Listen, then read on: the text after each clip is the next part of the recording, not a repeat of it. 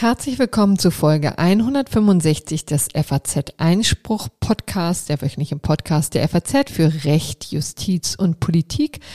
Heute am 11. Mai 2021 und am Mikrofon begrüßen Sie Corinna Budras und Konstantin van Linden. Hallo. Ja, diesmal übrigens sind wir einen Tag zu früh. Heute ist Dienstag. Das liegt nicht etwa daran, dass jetzt das Bundesverfassungsgericht vergangene Woche schon tätig geworden ist und wir es nicht erwarten konnten, die, ähm, die Entscheidung zu besprechen, sondern es hat einfach organisatorische Gründe wegen des naja. Feiertags am Donnerstag. Ja.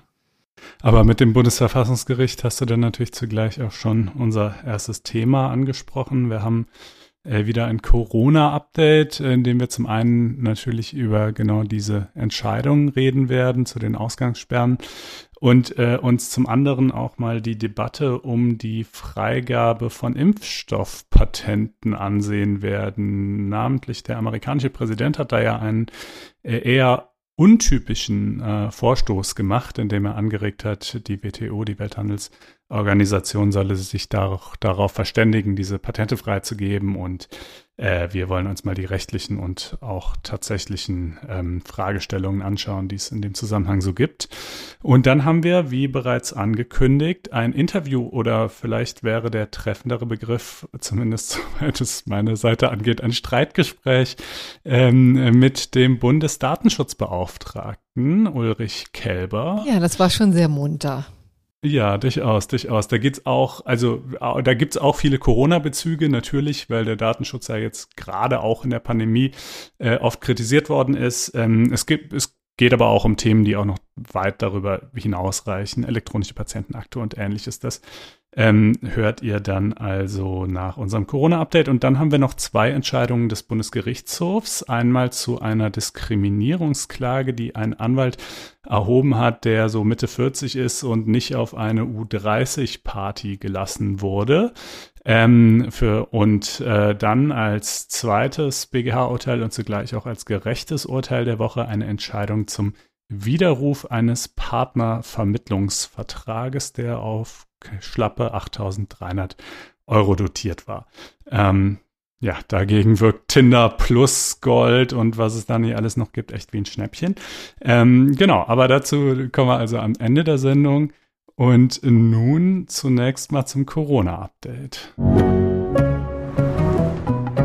Genau richtig, denn da hat das Bundesverfassungsgericht ja nun zumindest mal die Tür geöffnet, ja, hat, ähm, und hat mal kurz rausgeguckt. Und dann war auch.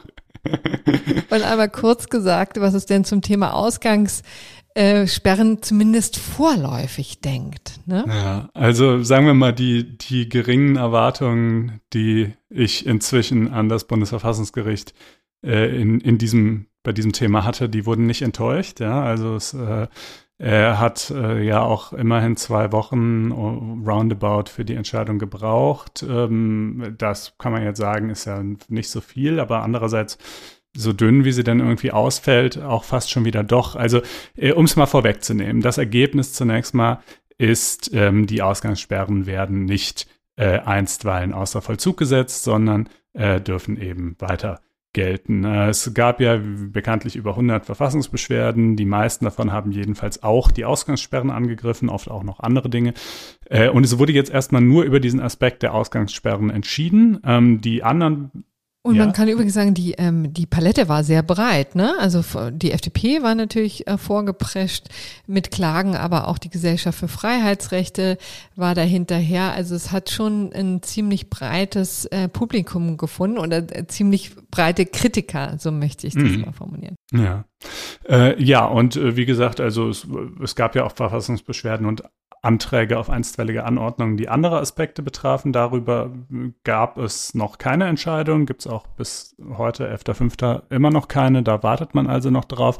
Aber man muss natürlich sagen, wenn schon die Ausgangssperren als mutmaßlich sozusagen problematischstes Element äh, dieses äh, Baukastens nicht gekippt wurden, dann der Rest wahrscheinlich auch nicht mit vielleicht mal einer kleinen Unterausnahme, auf die wir am Ende nochmal zu sprechen kommen können. Und das Bundesverfassungsgericht mm, vollzieht hier also so die klassische Prüfung, wie man das ja im einstweiligen äh, im Verfahren eben Rechtsschutzverfahren auch macht. Und zwar sagt es zunächst mal, also die Anträge sind nicht äh, offensichtlich unzulässig. Sie sind auch nicht offensichtlich unbegründet. Also es könnte schon sein, dass diese Ausgangssperren verfassungswidrig sind. Ähm, sie sind aber auch nicht offensichtlich begründet. Also es steht den Ausgangssperren auch nicht geradezu auf der Stirn geschrieben, dass sie äh, verfassungswidrig sind. Mit anderen Worten, äh, wir wissen es nicht so genau. Es ist nicht so klar, dass wir das in der Zeit, die wir hier in diesem einseitigen Rechtsschutzverfahren eben nur haben, äh, für uns irgendwie deutlich entscheiden könnten. Und deshalb, ähm, da wir es eben nicht der Sache nach nicht wissen, stellen wir eine Folgenabwägung an und fragen uns, was wäre denn schlimmer? Wäre es schlimmer, wenn wir die Ausgangssperren jetzt in Kraft lassen, sich dann aber nachher herausstellt, ähm, sie wären eigentlich doch verfassungswidrig gewesen. Und da sagen sie, naja, das wäre schon blöd, denn äh, das sind ja schon erhebliche ähm, äh, Freiheitseingriffe, die damit verbunden werden. Diese Freiheitseingriffe oder Freiheitsverluste, die kann man auch nicht nachholen. Also klar kann man dann in Zukunft abends wieder raus, aber das ist, aber das hätte sozusagen, das ändert ja aber nichts daran, dass man es eben monatelang nicht konnte. Also man kann ja nicht nachholen, was man verpasst hat an, an ja. Ähm, also insofern, das wäre schon ungünstig, ähm, wenn das so sein sollte, aber im umgekehrten Szenario, dass sie die äh, sie sich eben doch als verfassungsgemäß erweisen sollten, ähm, und wir sie nun aber vorerst außer Kraft setzen würden, zu Unrecht, wie sich dann später herausstellen würde, äh, dann wiederum hätten wir ja einen Baustein der Pandemiebekämpfung quasi äh, unberechtigterweise hier aus diesem Gesamtgefüge entfernt und mit der Konsequenz, dass in einem zwar nicht näher bezifferbaren, aber zumindest potenziell äh, erheblichen Ausmaß eben es zu weiteren Ansteckungen und zu einem Anstieg oder jedenfalls nicht Rückgang äh, der Infektionszahlen kommen würde und das fänden wir halt schlimmer. Ähm, so ist erstmal die Kurzzusammenfassung de, der Entscheidung. Und, und es hat ein paar ja, Ausführungen gemacht zu Kern, äh, Kernkritikpunkten, die ich schon ziemlich bemerkenswert fand. Ne? Also die haben auch frühere Entscheidungen von Oberlandes, äh, von Oberverwaltungsgerichten ähm, und auch unteren Instanzen ziemlich weggewischt. Ne? Was ja. war dein Highlight? Ähm, ja, es ist ein bisschen schwer. Also ich, äh, äh, es hat sich schon mit der mit der Wirksamkeit der Ausgangssperren durchaus auseinandergesetzt, hat anerkannt, dass die sehr umstritten ist. Also ob die überhaupt was bringen und wenn ja, wie viel. Und das ist natürlich schon so die eine Asymmetrie, die wir hier haben, weil ähm, der Freiheitsverlust, den die Ausgangssperren bewirken, der steht ja fest. Ja? Also sozusagen die, die, die Nachteile der Ausgangssperren sind relativ klar benennbar, wohingegen die Vorteile halt äh, diffus sind. So, es könnte sein, dass sie hm, was bringen, könnte auch sein, dass sie sehr wenig bis hin zu fast gar nichts bringen, weiß man nicht so genau. Aber äh, da wird halt die, die Möglichkeit, dass sie eben eventuell was bringen könnten, ähm, äh, genügt an der Stelle aus oder genügt dem Bundesverfassungsgericht. Und ich finde halt diese diversen Formulierungen, ähm, ich habe mal hier ein paar zusammengetragen, ja, es reicht, dass der Gesetzgeber, Zitat, nicht ins Blaue hinein geregelt hat, ähm, das und sein Vertrauen, äh, sein Vertrauen darauf, dass dies, dass das was bringen könnte, ist nicht, Zitat, nicht offensichtlich unplausibel, beziehungsweise die Unverhältnismäßigkeit Unverhältnismäßigkeit der Ausgangssperren ist, Zitat, nicht eindeutig, liegt nicht eindeutig und unzweifelhaft auf der Hand.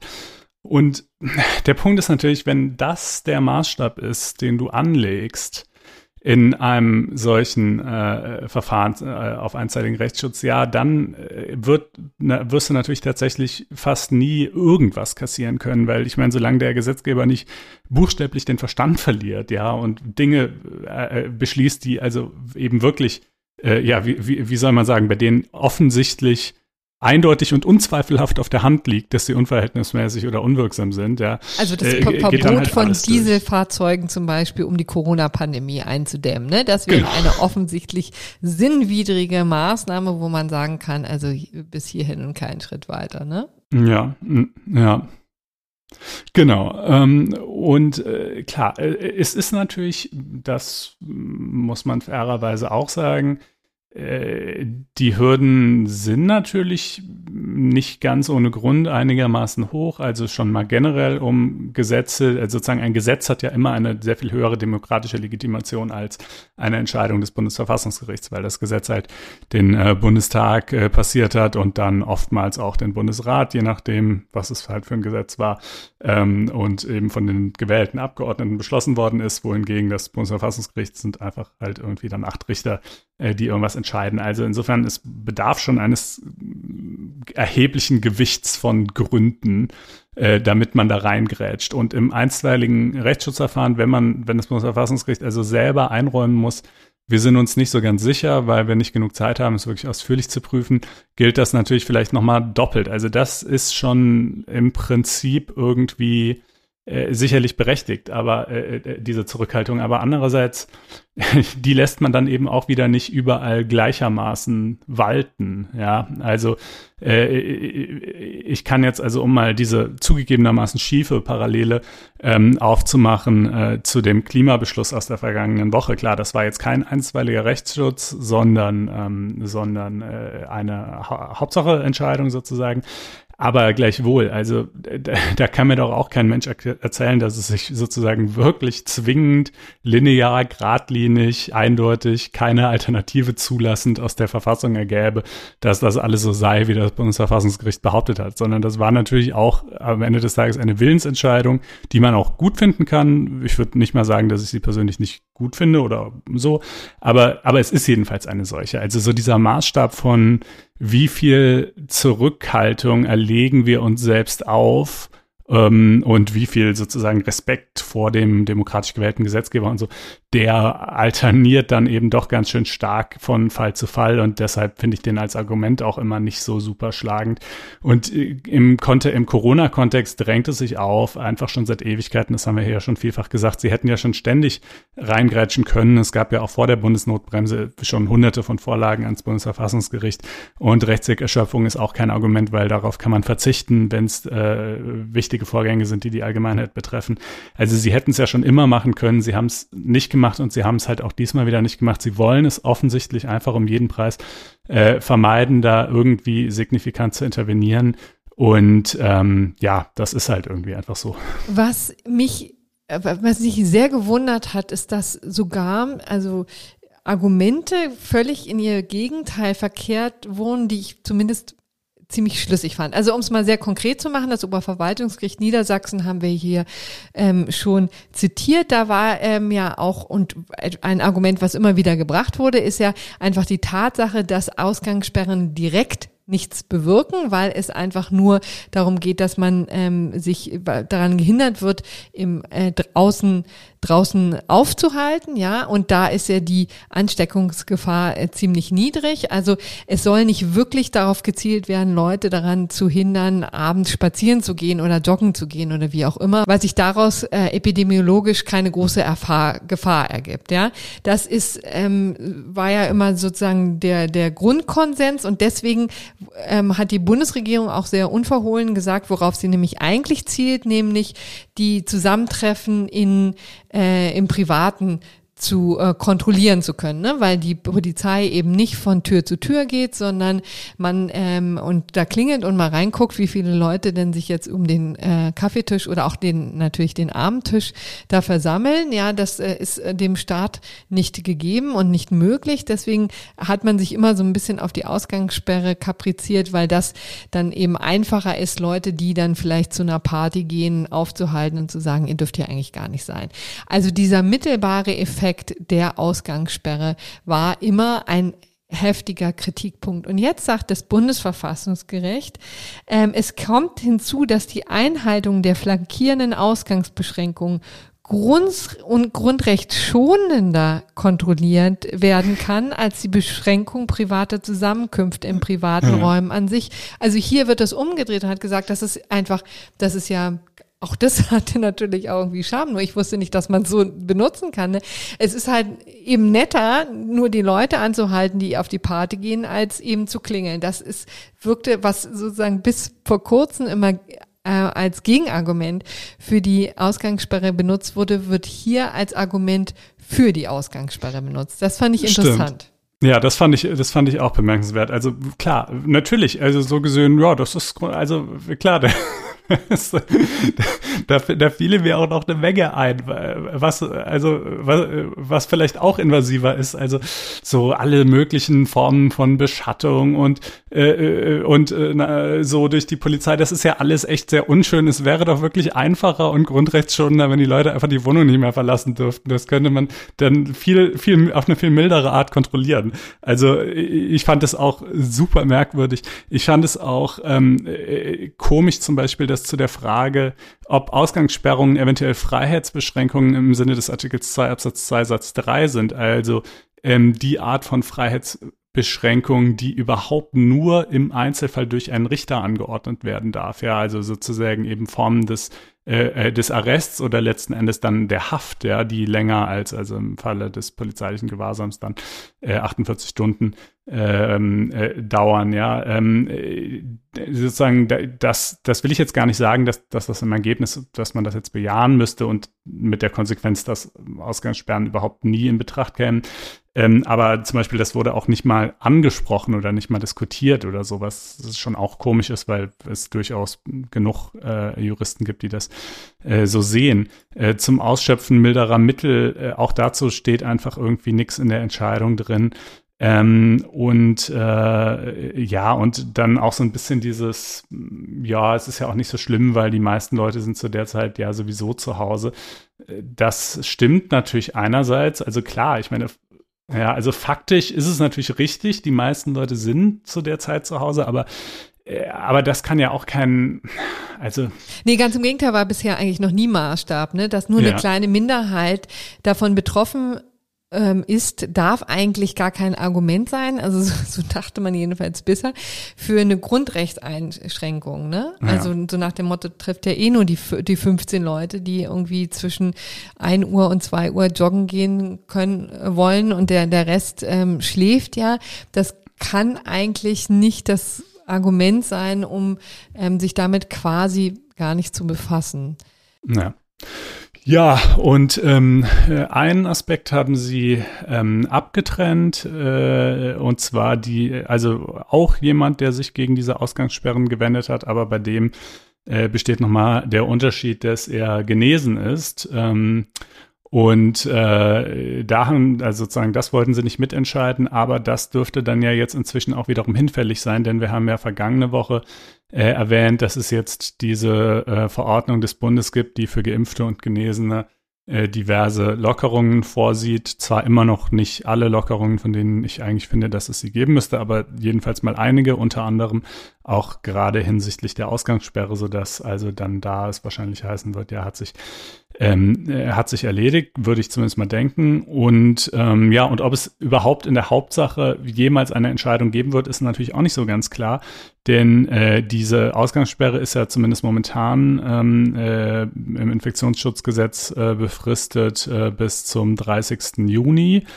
Und äh, dann wird man mal sehen, wie bis dahin die Entwicklung der Infektionszahlen ist. Ne? Und so, so eine Hauptsacheentscheidung, die dauert ja gerne mal Monate oder durchaus auch Jahre äh, beim Bundesverfassungsgericht. Ähm, also könnte auch sein, dass sie dann einfach sagen, ja, gut, äh, hat sich jetzt halt erledigt, weil Pandemie ist vorbei. So äh, weiß ich nicht. Ich denke, da werden sie schon in eine vertiefte und durchaus gründliche Prüfung eintreten. Anders kann ich mir das ehrlich gesagt nicht vorstellen, aber ich bin da vielleicht auch optimistischer als du.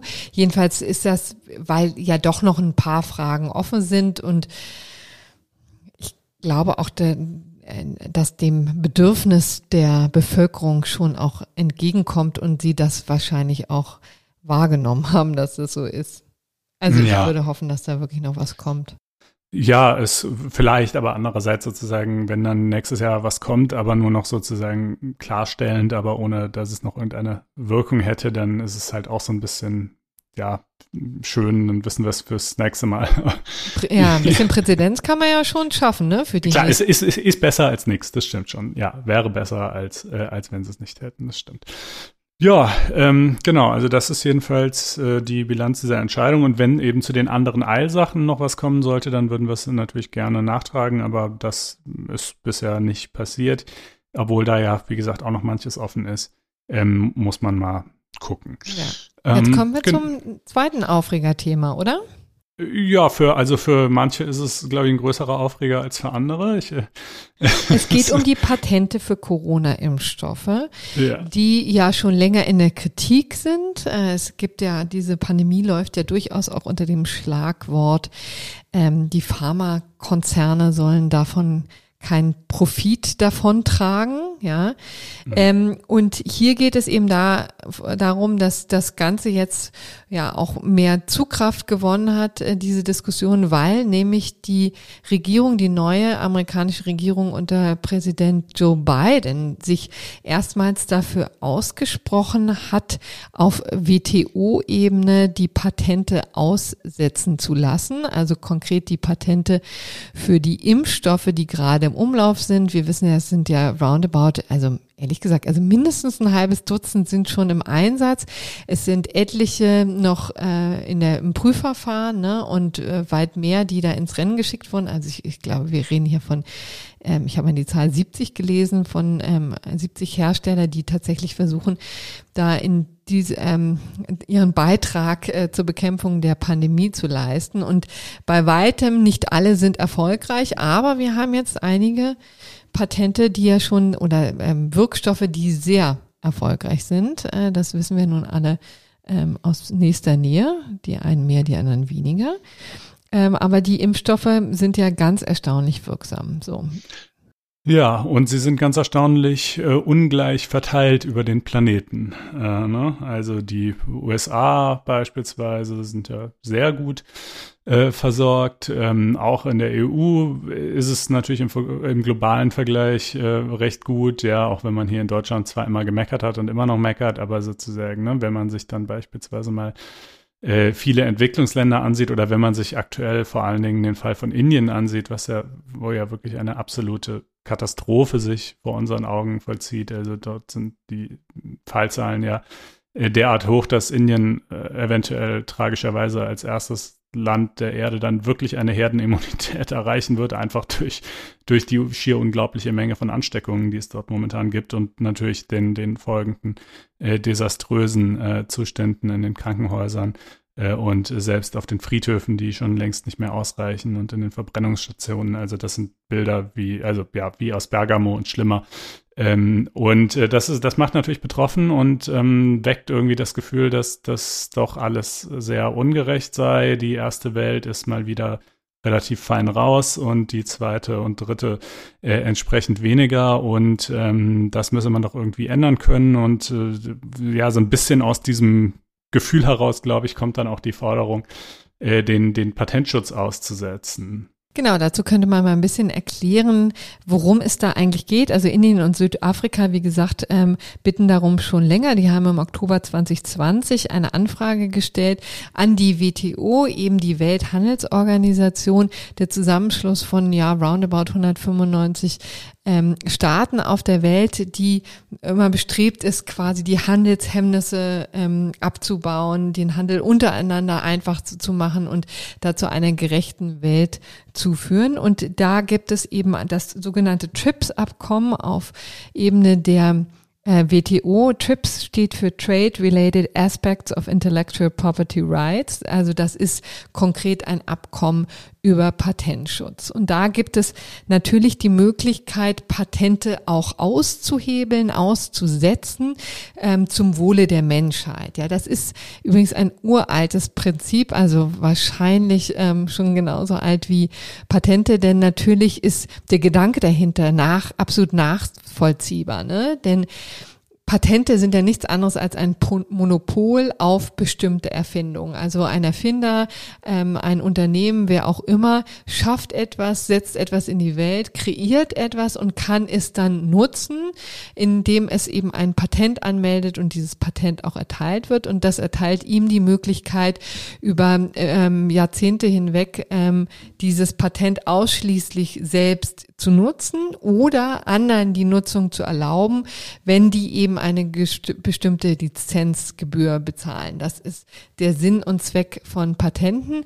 Ähm, es soll eben Innovation gefördert und geschützt werden. Natürlich ist es eben so, dass Erfinder ähm, auch von ihrem äh, Erfindungen leben müssen. Das ist quasi der generelle Grundgedanke. Aber manchmal sind eben Erfindungen so wichtig, ähm, dass sie dass von diesem Prinzip abgewichen werden muss. Das haben schon viele erkannt. Dazu gibt es eben, wie gesagt, im TRIPS-Abkommen äh, bestimmte Vorkehrungen, aber zum Beispiel das deutsche Patentrecht kennt das natürlich auch. Ne? Da steht zum Beispiel in Paragraph 13 des Patentgesetzes, ähm, steht, dass die Wirkung des Patentes nicht eintritt.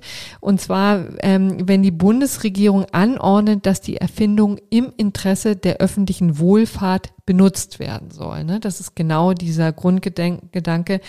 Und noch weiter in Paragraph 24 des Patentgesetzes gibt es die Möglichkeit, Zwangslizenzen zu erteilen. Ne? Das ist dann oft Antrag des Bundesgesundheitsministers zum Beispiel, also Jens Spahn könnte einen Antrag stellen, dass ähm, der, hier, hier Biontech eine Zwangslizenz erteilen muss an einen anderen Hersteller, der dann ebenfalls in der Lage sein soll, dieses, ähm, ähm, diese, diesen Wirkstoff, diesen Impfstoff herzustellen. Das ist der Grundgedanke. Das Interessante ist übrigens, diese Zwangslizenz, die Norm, ist eine der ersten Dinge, die die Bundesregierung angepackt hat äh, in der Corona-Krise. Ne? Also schon im März, spätestens April, ich weiß nicht mehr ganz genau wann, aber gab es ähm, schon ähm, relativ ähm, unbemerkt eine Erweiterung dieser Möglichkeiten. Also das Verfahren wurde ähm, vereinfacht, ähm, nicht nur im Blick wahrscheinlich ähm, mit Blick auf die zu erwartenden Impfstoffe, das stand ja völlig in den Sternen damals, sondern da geht es natürlich auch immer um Medikamente, ne? Remdesivir und diese ganzen Medikamente, über die wir ja heutzutage überhaupt gar nicht mehr reden, ähm, die aber damals eine große Rolle gespielt haben. Ne? Also ja. das sind die Möglichkeiten, die es schon jetzt gibt.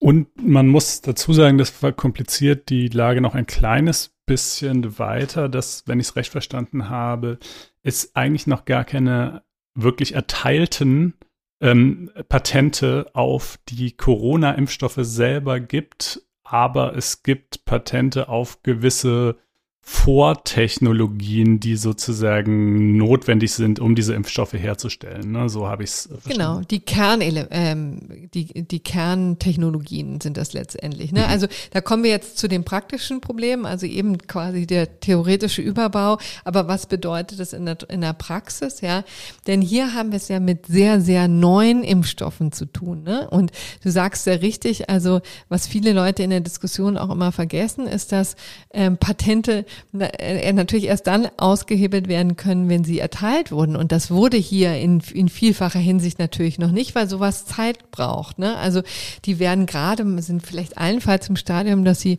ähm, dass sie beantragt wurden, aber dann gibt es ähm, wahnsinnig intensive Prozesse ähm, der Prüfprozesse in den jeweiligen Behörden, die genau gucken, ob ein Patent überhaupt erteilt werden kann. Also die Frage, die sich jetzt hier stellt, ist natürlich, um welche Patente geht es überhaupt? Ich meine, natürlich muss man ehrlicherweise sagen, das ist jetzt so ein bisschen technisch gesprochen, ne, weil die Erfindung als solche gibt es schon, die Baupläne gibt es schon, die Unterlagen gibt es schon, die Dokumente gibt es schon, die wird man dann natürlich ähm, veröffentlichen können. Also es gibt natürlich Informationen, die schon veröffentlicht werden können und nur darum ähm, mhm. geht mhm. es ja. Ne? Und wir haben aber vielleicht, um, um das nochmal deutlich zu machen, was jetzt auch die, ähm, die Schwierigkeit sozusagen ist, also natürlich die ähm, äh, Patente wurden noch nicht erteilt, also jedenfalls für die neuen Impfstoffe.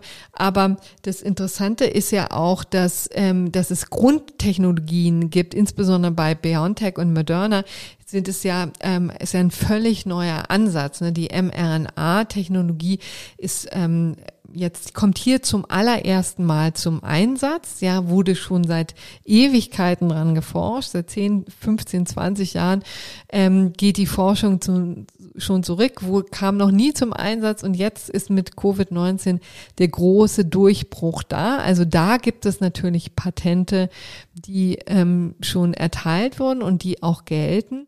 Ähm, nur da, die sind eben so grundlegend, dass da sich die Frage stellt, wird da nicht quasi das Kind mit dem Bade ausgeschüttet? Ne? Also ist das nicht dann wiederum zu viel des Guten, weil die ja dann auch Informationen liefern, wie man auf dieser Basis ähm, hier, also zum Beispiel Krebsforschung betreiben kann und Krebsbekämpfung dafür, das sind ja die eigentlichen Grundideen dieser Technologie gewesen. Ne? Und das ist ja zugleich auch der Vorwurf an die USA, die ja selbst eigentlich immer ein großer Verfechter ähm, äh, der, des äh, geistigen Eigentums äh, waren, äh, dass sie, dass sie jetzt also die, diese Forderung eigentlich im Grunde genommen E-, eher aus einer Form des Egoismus herausstellen würden. Erstens mal hätte keine äh, Industrienation der Welt bisher so wenig Impfstoff, nämlich nahezu überhaupt keinen exportiert wie die USA. Also sozusagen, sie hätten sich nun wahrlich nicht um die Versorgungslage der Welt verdient gemacht.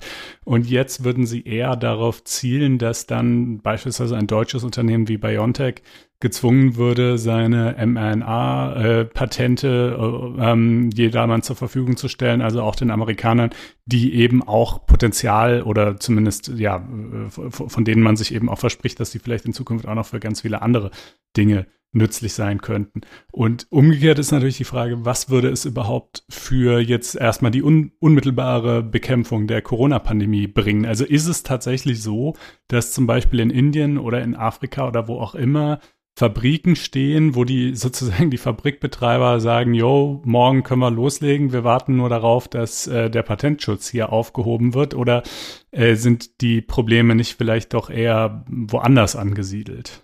Genau, dazu kommen wir gleich. Ich wollte nur vielleicht eine Ergänzung machen, weil ich finde, der amerikanischen Regierung, wie du es ja schon zu Recht angedeutet hast, kann man in diesem Fall viel vorwerfen, aber nicht, dass sie scharf sind auf eine Technologie, die sie selber nicht haben. Ne? Denn Moderna mhm. ist ja ein amerikanisches Unternehmen, ne?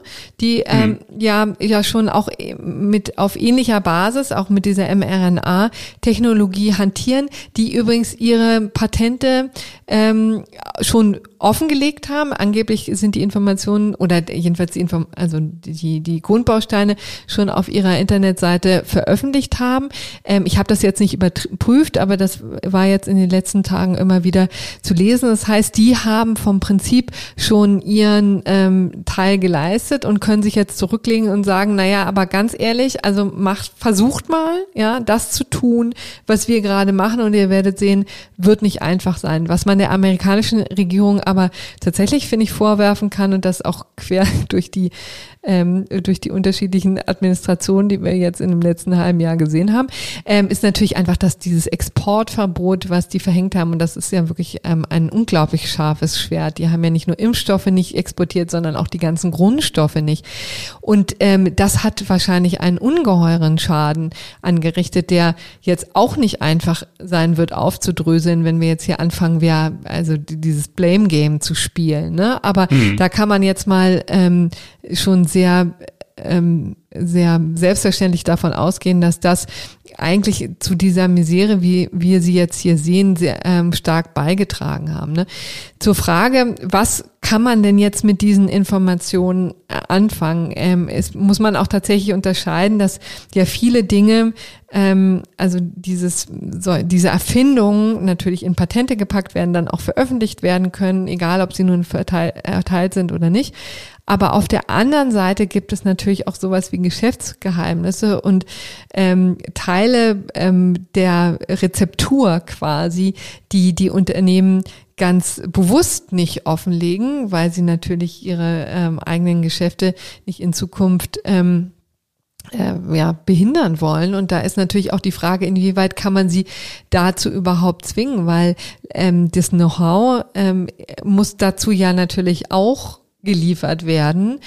Und ähm, da sagt zum Beispiel der Kurweg ähm, den wir letztens bei der FAZ im Interview hatten, der sagt ganz klar, also es tut uns, der hatte so einen pragmatischen Ansatz, der sagte so, ey, tut uns wirklich fürchterlich leid. Also unsere, unsere Mitarbeiter, alle unsere Ingenieure und diejenigen, die da arbeiten, haben wirklich eine, eine Menge zu tun, jetzt gerade unseren äh, Impfstoff herzustellen, der kurz vor der Zulassung ist und auch in die Produktion zu gehen. Wir können jetzt nicht quasi durch ähm, die Welt reisen und Generikahersteller in Indien Indien schulen, wie sie unser äh, Produkt herstellen können. Und das ist so ein bisschen natürlich auch das Dilemma, was dahinter steht. Ne? Also Indien ist übrigens auch insofern ein bemerkenswertes Beispiel, als dass die Infrastruktur ja da schon vorhanden ist. Also es wird wie verrückt Impfstoff in Indien hergestellt. Und bisher wurde aber noch nicht in großem Maße an die Bevölkerung ausgegeben. Ja, ich weiß nicht, was die Gründe dafür sind. Ich, es gibt wahrscheinlich unterschiedliche, durchaus auch vielleicht ähm, eine Zeit lang, dass man die Gefahr einfach überschätzt hat und dass auch die Regierung, die indische Regierung dachte, wir sind über den Berg, ja, und jetzt geben wir sozusagen den Kram erstmal, verkaufen den anderswo hin. Die hatten es ja zwischendrin extrem gut gemanagt. Das ist ja Teil dieser Tragödie, dass die, dass sie quasi die erste Welle echt total erfolgreich äh, unterbunden hatten und dann aber sich zu früh in Sicherheit gewogen, offenbar. Ja, da kann kam Verschiedenes zusammen. Äh, jedenfalls. Aber ja, in der Tat, in Indien, genau, Indien ist ja eigentlich sogar der, also der größte Generika-Hersteller der Welt. Äh, und äh, überhaupt ein, ein Land, in dem eben ja sehr viele äh, Medikamente produziert werden und in dem auch äh, der Impfstoff äh, derzeit teilweise produziert wird. Ja, eine ganz andere Situation natürlich in Afrika. Ne? Da gibt es kaum Hersteller, kaum Fabriken auch. Da müsste man im Grunde genommen auch erstmal damit dafür sorgen, dass da Dinge entstehen, ja, dass da Fabriken gebaut werden, Technologie hin transferiert wird. Also das ist auch noch mal eine Mammutaufgabe. Oder man fängt jetzt natürlich an, im großen Stil die Dosen, die Impfdosen mal zu exportieren und an die Länder zu geben, die äh, es dringend benötigen. Ne? Aber das ja, ist, das, äh, dann kommt es natürlich auch zu Ver Verteilungskämpfen. Ne? Also das, wir haben ja hierzulande schon unsere Diskussionen, unsere Luxusdiskussionen gesehen. Ne? Mhm.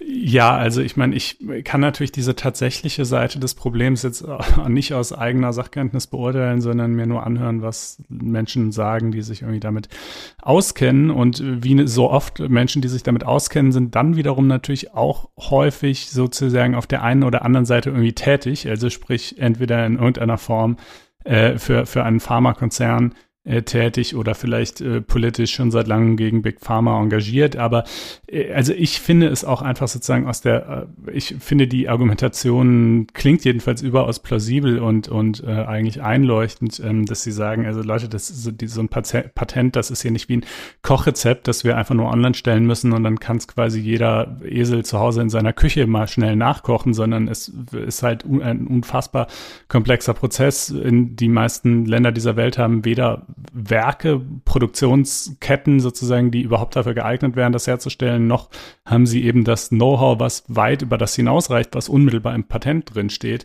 Äh, und, und wir wiederum haben nicht hunderte und tausende von Mitarbeitern, die wir mal eben easy überall hin entsenden können. Und im Übrigen, wir produzieren ja natürlich schon äh, unter Hochdruck mit letztlich äh, aller Power, die wir haben. Und wir hätten ja auch nichts dagegen, ähm, Lizenzen, also sozusagen zum Beispiel BioNTech hat es ja jetzt mit einem Unternehmen in China zusammen auch gemacht, ja, die haben jetzt zunächst mit Pfizer zusammengearbeitet und jetzt ähm, haben sie dann aber eben auch eine Lizenz an einen chinesischen äh, Hersteller vergeben und jetzt wird halt dort der BioNTech-Impfstoff äh, produziert. Also ich habe äh, wirklich nicht den Eindruck, dass sozusagen sehr viel Produktionskapazität, die schon besteht oder sehr schnell aufgebaut werden könnte, brach liegt, einfach nur aus rechtlichen Gründen, sondern ähm, sondern mir scheint es eher so zu sein, dass man einfach nicht schneller hinterherkommt und äh, gleichzeitig, ja klar, also natürlich müssen die Industrienationen anfangen, mehr zu exportieren. Die EU immerhin äh, ist in der Hinsicht sehr viel vorbildlicher als zum Beispiel die USA es sind. Also ähm, die in Europa wurden über 400 Millionen Dosen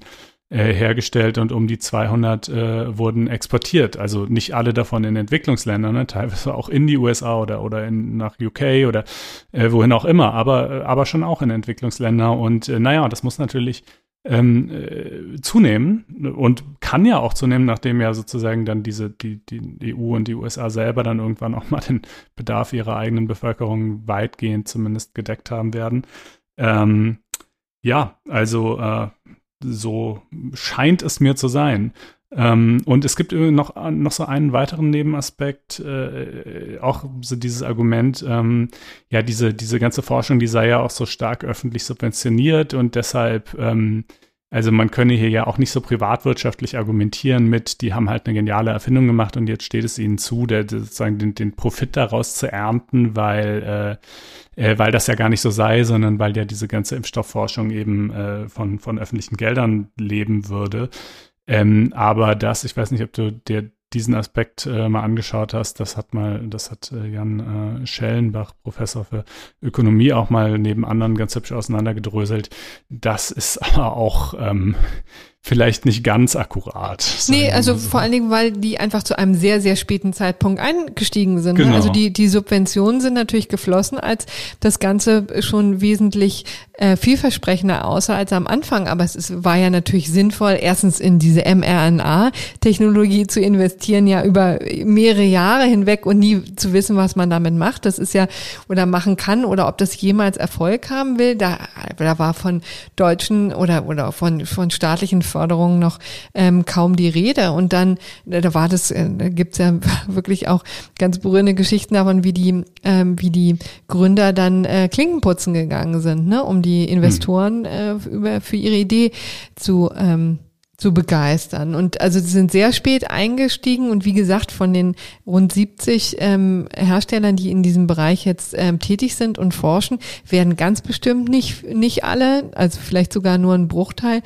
über die Ziellinie laufen. Ne? Also da wird in verdammt viel Investitionen auch einfach nochmal ähm, die, ähm, die, die Kläranlage runtergespült. Ähm, das darf man auch nicht vergessen, es ist halt wirklich ein zutiefst risikobehaftetes ähm, Geschäft, auch wenn man irgendwann mal zwischendrin staatliche Förderung und üppige staatliche Förderung, das will ich gar nicht sagen, äh, aber äh, staatliche Förderung dann einkassiert, bedeutet es nicht, dass vorher und ähm, womöglich auch später, wer weiß, was in einigen Jahren ist und auf wie vielen Impfdosen die dann noch sitzen bleiben, ähm, dass das dann äh, keine Rolle spielt. Ne?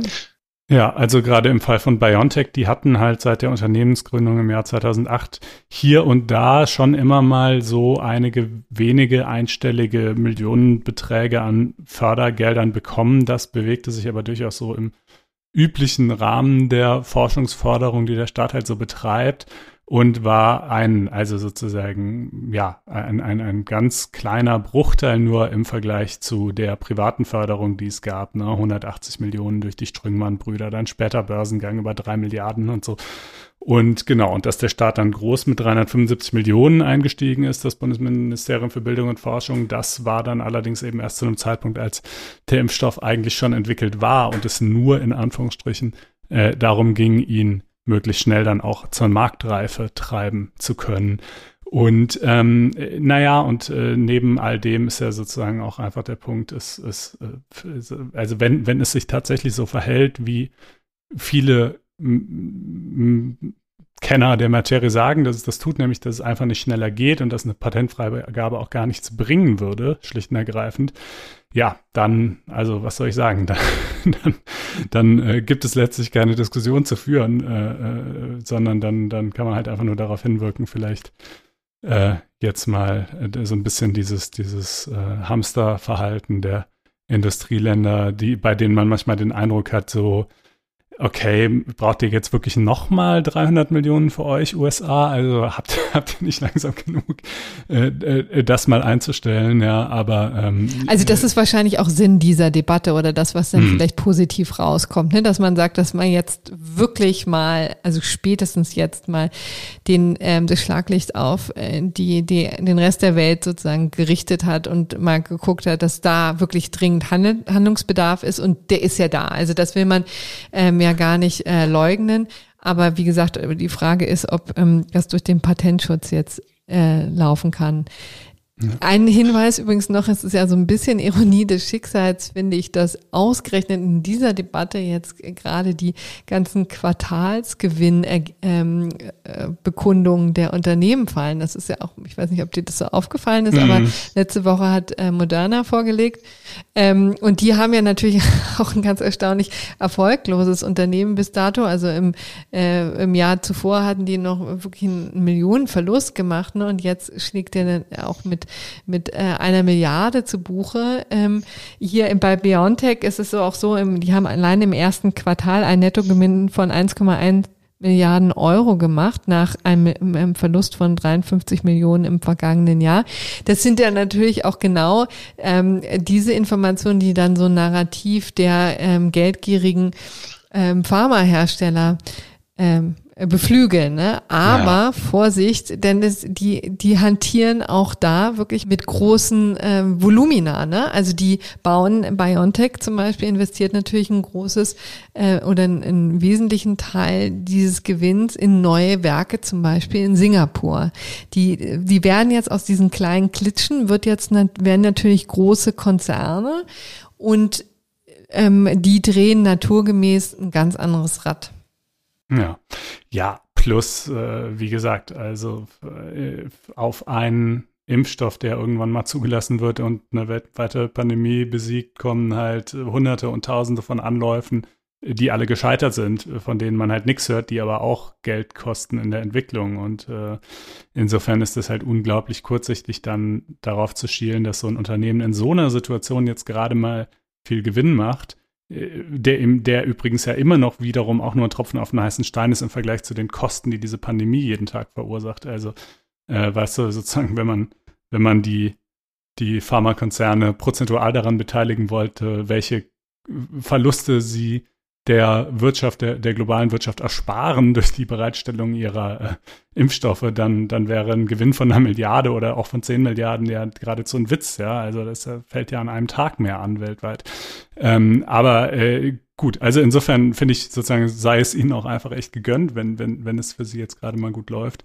Ähm, äh, wobei das wiederum, glaube ich, bestreiten auch nicht so viele, sondern es geht halt einfach nur darum, dass man möglichst vielen Leuten möglichst schnell Impfstoff zukommen lassen will. Das Argument das, ist doch ja. tatsächlich, also Marcel Fratscher, der Ökonom, hat tatsächlich jetzt auf Twitter, habe ich eben gerade gesehen, als ich ähm, hier ins Studio ging, ne, nimmt die, die Gewinne der Pharmahersteller, mhm. insbesondere BioNTech, ähm, da sind jetzt sechs Milliarden in diesem Jahr angepeilt, ähm, nimmt das als Argument zu sagen, na Kinder, äh, es wäre das nicht ein Grund, jetzt die Patente auszusetzen. So. Hm. Ne? Also ja. das gibt es schon. Äh, deswegen weise ich ja quasi darauf hin, es ist schon wirklich auch ein bisschen äh, jetzt schlechtes Timing, dass die Quartalsergebnisse gerade jetzt kommen. Aber gut, ähm, so ist es eben. Also wahrscheinlich früher oder später muss man sich dieser Diskussion eben stellen und hoffen, dass sie vielleicht einigermaßen ähm, ähm, nüchtern verläuft. Man muss jetzt auch den Pharmaherstellern, auch insbesondere denjenigen, die da ähm, beteiligt sind, ja auch nicht alles glauben. Und ähm, äh, es würde mich auch übrigens interessieren, weil wir uns ja hier wieder so herrlich einig sind, lieber Konstantin, ob es vielleicht ähm, auch Hörer gibt, Hörerinnen gibt, die das ganz anders sehen. Da bitten wir dann um regen Austausch. Das würde mich wirklich mal interessieren, ob es vielleicht Informationen gibt, die wir jetzt noch nicht auf dem Schirm haben, ähm, die deutlich machen, dass es sehr wohl helfen würde, wenn hier Patente ausgesetzt werden, womöglich auch über einen längeren Zeitraum. Also ähm, gerne melden und auf unserer Webseite, äh, und unserem FAZ Einspruch Podcast äh, Webseite. Ähm, genau, einfach faz.net Schrägstrich Einspruch Schrägstrich Podcaster könnt ihr uns gerne schreiben. Und äh, ja, ich würde sagen, äh, damit soll es das dann aber auch zu den Patenten vorerst mal gewesen sein. Und wir kommen zum nächsten Thema, nämlich dem Interview mit dem Bundesdatenschutzbeauftragten. Ihr könnt schon mal das Popcorn rausholen.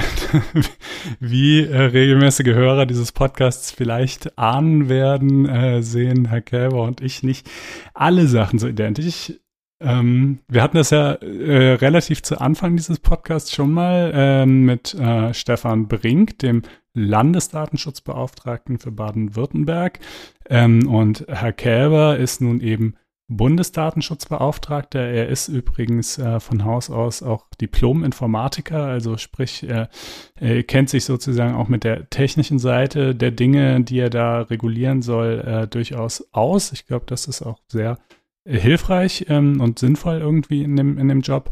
Genau, und er war dann äh, bis äh, März 2018 parlamentarischer Staatssekretär im Bundesministerium für Justiz und ähm, äh, von 2000 bis 2019 gehörte er dem Bundestag an und äh, nun ist er eben seit Anfang 2019 Bundesdatenschutzbeauftragter.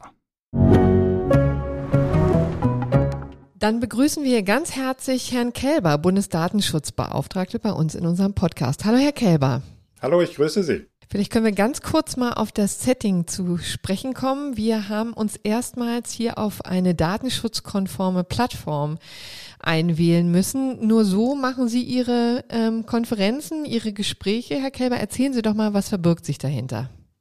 Ja, wir haben die tolle Möglichkeit, ähm, dass der Bund ähm, mit der Pandemie seine Videoplattform, die es schon vorher gab, die wir als BFDI auch vorher schon genutzt haben, massiv ausgebaut haben. Das heißt, wir haben eine absolut datenschutzkonforme, gut laufende, stabile, aus allen möglichen Richtungen nutzbare äh, Plattform, zu der wir auch Externe zu Besprechungen einladen können.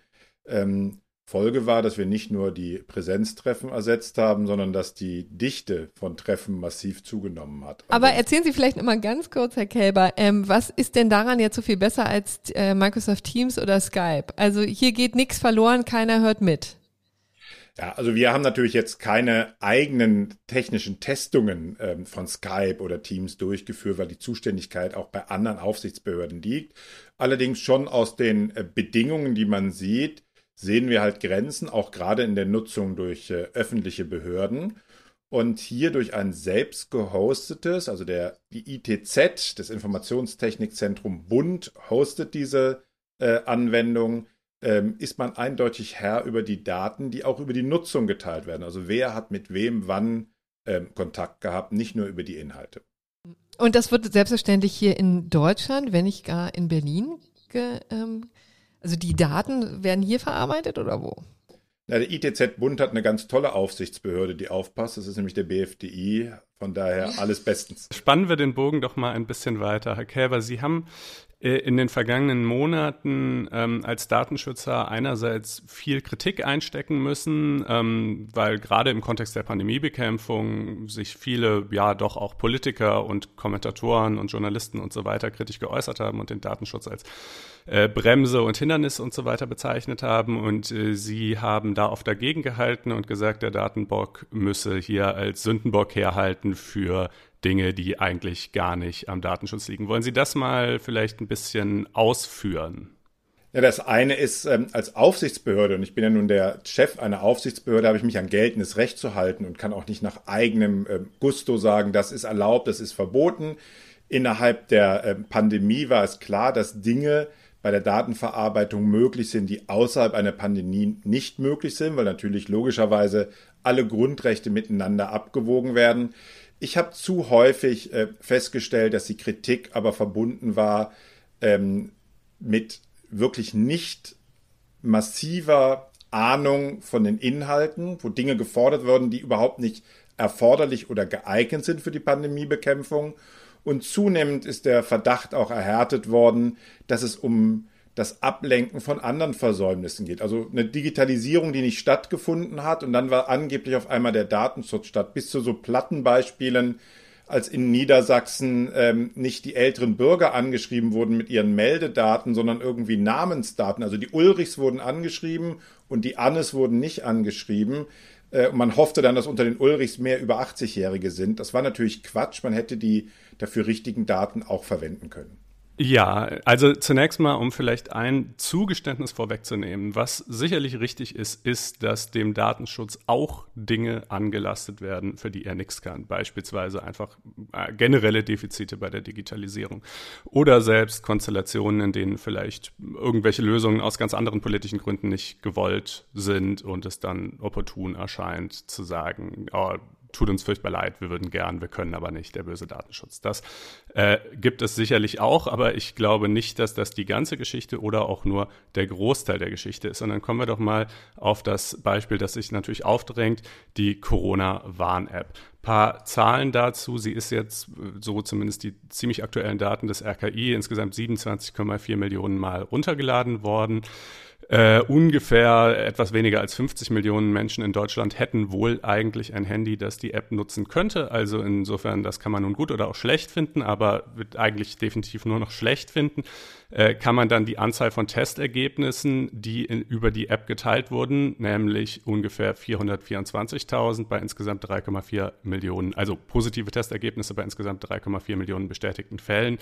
Nur 12 Prozent der Ergebnisse wurden geteilt und also auch die Menschen, selbst die dann tatsächlich ein positives Ergebnis über die App bekommen haben, äh, selbst von denen haben ungefähr 40 Prozent dieses Ergebnis dann aber nicht geteilt und somit bestand dann in diesen Fällen eben auch keine Möglichkeit, deren Kontakte technisch zu warnen. Das heißt, wir haben letztlich etwas von unter 10 Prozent aller positiven Fälle, wo dann tatsächlich Warnungen über diese App erfolgen können, gemessen an, was weiß ich, um die 50, 60 Prozent, die wir theoretisch haben könnten, wenn alle mitzögen. Wie kann man das bezeichnen, außer als krachenden Misserfolg? Man kann es als genau Gegenteil bezeichnen. Ich fange mal an, bei 424.000 Mal wurden Menschen innerhalb von Sekunden oder vielleicht bis sie es wieder aufgerufen haben, Stunden gewarnt, die ansonsten erst nach Tagen oder nach Wochen irgendetwas bekommen hätten. Manche vielleicht gar nicht, weil es Zufallsbegegnungen waren, die bei der Befragung durchs Gesundheitsamt gar nicht herausgekommen wären. Wir wären noch viel weiter, wenn wir eine massive Werbekampagne machen würden, sie zu nutzen, aber warum sollen denn Bürgerinnen und Bürger eine App installieren, wo ihnen in wichtigen Medien und durch Ministerpräsidenten erzählt wird, die bringt gar nichts, wieder der Tatsachenlage, dass sie die App ist, die tatsächlich die Technologie nutzt, mit der man die Nähe messen kann von Begegnungen und die innerhalb der kürzesten Zeit ohne Inanspruchnahme knapper Ressourcen, nämlich Mitarbeiterinnen und Mitarbeiter im Gesundheitsamt, warnt. Wir könnten weiter sein als die 27 Millionen, die schon ein Erfolg sind. Aber wir haben natürlich, das muss man wissen, wenn ich kurz mathematisch werden darf, eine doppelte quadratische Abhängigkeit. Also es nützt Ihnen nichts. Bei 27 Millionen wird trotzdem nur ein Viertel bis ein Fünftel der Fälle mit auf beiden Seiten Corona-Warn-App erfasst. Wir müssen auf die 50 Millionen kommen und ich würde gerne sehen, dass wir A, Geld in die Hand nehmen und B, ein paar der Fesseln, die die Corona-Warn-App noch hat, auch abstreifen, das wäre leicht möglich. Darf ich mal ganz kurz dazwischen gehen, weil ähm, ich finde, das hier ein wunderbares Beispiel ist äh, zu dem, was Sie vielleicht gesagt haben, äh, was Sie ja erwähnt haben, ähm, Herr Kälber, nämlich dass sozusagen der Datenschutz Herr, ähm, herhalten muss für andere Defizite. Vielleicht, Konstantin, ehrlich gesagt, musst du vielleicht noch mal ein bisschen genauer erklären, warum du der Meinung bist, dass das ausgerechnet am Datenschutz hängt. Denn vielleicht, äh, um das nochmal deutlich zu sagen, dein Kritikpunkt war ja, dass sie ja immerhin 27 Millionen Mal runtergeladen wird, aber dass nur äh, sehr wenige positive Testergebnisse geteilt werden, dass nur sehr wenige Warnungen ausgesprochen werden. Warum bist du der Meinung, dass das, das mit dem Datenschutz zusammenhängt? Äh, das sind mehrere Kritikpunkte und ja, ich kann das gerne ausführen. Der eine Kritikpunkt ist, dass die App jetzt mal unabhängig von der Zahl ihrer Nutzer einfach sehr viel weniger kann, als sie theoretisch können könnte. Ja, namentlich könnte sie mit einbeziehen GPS-Daten, WLAN-Daten. Äh, aber selbst wenn wir noch etwas weiterdenken und uns anschauen, wie es in verschiedenen asiatischen Ländern, beispielsweise Indonesien. Aber Konstantin, kannst du noch mal genau erklären, warum die, das mit dem Datenschutz zusammenhängen soll, dass weniger Leute gewarnt werden? Äh, ja, kann ich, aber ich muss das leider trotzdem ein kleines bisschen ausführen.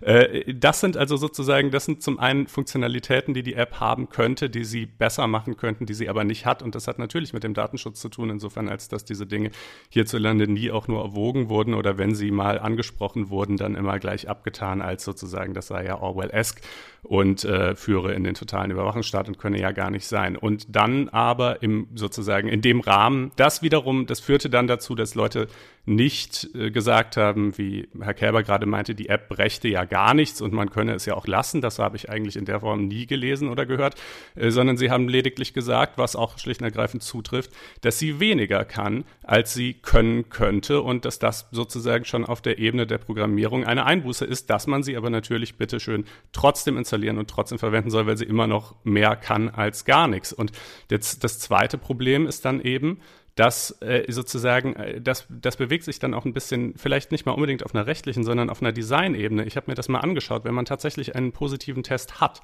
als Nutzer dieser App und der kommt da an, ja, dann würde man ja annehmen, dass sozusagen alle Signale, die diese, also wenn es nicht schon einfach automatisch ist, dass, der, dass dieses Ergebnis geteilt wird, was ich absolut naheliegend fände, ja, dass dann zumindest sozusagen auf der Designebene alle Signale darauf hinweisen würden, hör mal her, du bist jetzt positiv getestet, natürlich hast du diese, dieses Testergebnis jetzt zu teilen und deine Kontakte zu warnen. Das ist ja der ganze Sinn dieses Unterfangens. Stattdessen klickt man sich dadurch drei bis vier Screens, wo man sozusagen wollen sie wirklich und sind sie sich sicher. Also quasi eigentlich total incentiviert wird, das nicht zu tun, mit dem Ergebnis, dass es ja auch tatsächlich viele Leute nicht machen. Äh, und äh, das scheint mir also sozusagen, welches Geheimhaltungsinteresse könnte man an dieser Information haben, wo doch die, unser ganzes Streben und Wirken in den letzten Monaten genau darauf zielt, positive Fälle zu erkennen und deren Kontakte warnen zu können. Also das sind sozusagen die zwei Kritikpunkte. Die Antwort ist einfach, keins. Und äh, deswegen haben wir bereits im Juli letzten Jahres den Vorschlag gemacht, wie das vereinfacht hätte sein können. Also seit Beginn der Corona-Warn-App haben wir empfohlen, die Corona-Warn-App auf gesetzliche Grundlage zu stellen. Dem ist nicht gefolgt worden. Dementsprechend ist ihre einzige rechtliche Grundlage die freiwillige Einwilligung und deswegen muss sie abgefragt werden. Selbstverständlich könnte man die Corona-Warn-App auch jetzt noch auf eine gesetzliche Grundlage stellen. Nicht, ich habe nicht von verpflichtend gesprochen, auf gesetzliche Grundlage. Und dann würde jedes positives Testergebnis erstmal schon mal automatisch an den Warn App-Server übertragen. Und dieser Fehler, der jetzt wie zum Beispiel im Thüringer Landtag passiert ist, dass das Kreuzchen nicht gemacht wird auf dem Papier beim Testen, wäre völlig irrelevant. Man würde solche Fesseln abstreifen an der Stelle. Aber ich darf mal zu dem Thema GPS kommen.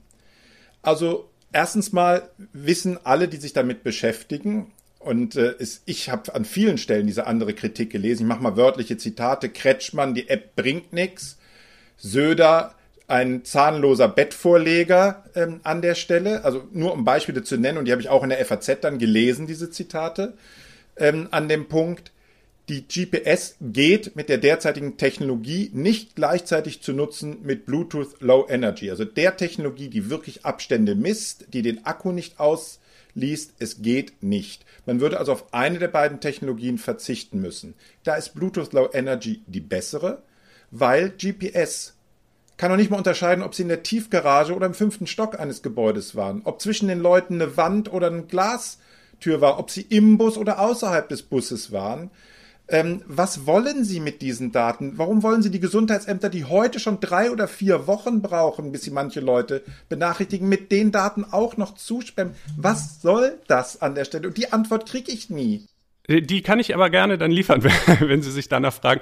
Äh, in der Tat, äh, ist völlig richtig, ist ja auch bekannt, GPS ist ungenauer und nicht geeignet, um wirklich sozusagen mit dem Präzisionsgrad, den man bräuchte, äh, zu messen, dass da zwei Leute jetzt ganz nah beieinander waren und sich vielleicht angesteckt haben. Aber es gibt ja neben diesem Aspekt auch noch einen anderen, der im Kontext der Pandemiebekämpfung ebenfalls ziemlich interessant wäre, nämlich die Frage, wo stecken sozusagen, was sind Ansteckungssituationen, die typischerweise stattfinden? Und dafür wiederum wäre GPS GPS ganz wunderbar gewesen. Dann wüssten wir zum Beispiel, weil zum Beispiel auf den Präzisionsgrad, sagen wir mal, einer Schule, die ja nun doch etliche hundert Quadratmeter umfasst, genau ist GPS durchaus. Dann wüssten wir zum Beispiel, oh Mensch, das kommt äh, irgendwie hier riesig aus der Schule oder aus der Fleischfabrik oder wo auch immer. Wohingegen wir heute noch, immer noch in, im, im Großteil der Fälle unwissend herumtappen und gar nicht wissen, wo viele Infektionen stattfinden. Wiederum mit der verheerenden Konsequenz, dass wir auch keine gezielten äh, Pandemiebekämpfungsmaßnahmen ergreifen können. Und diese technischen Probleme, die Sie ansprechen, die ja auch damit zu tun haben, dass Google und Apple sich auf eine bestimmte Architektur festgelegt haben. Die gibt's, das ist schon richtig. Ich weiß auch, Frankreich hat es anders versucht. Es hat dort aufgrund dieser technischen Limitierungen nicht funktioniert.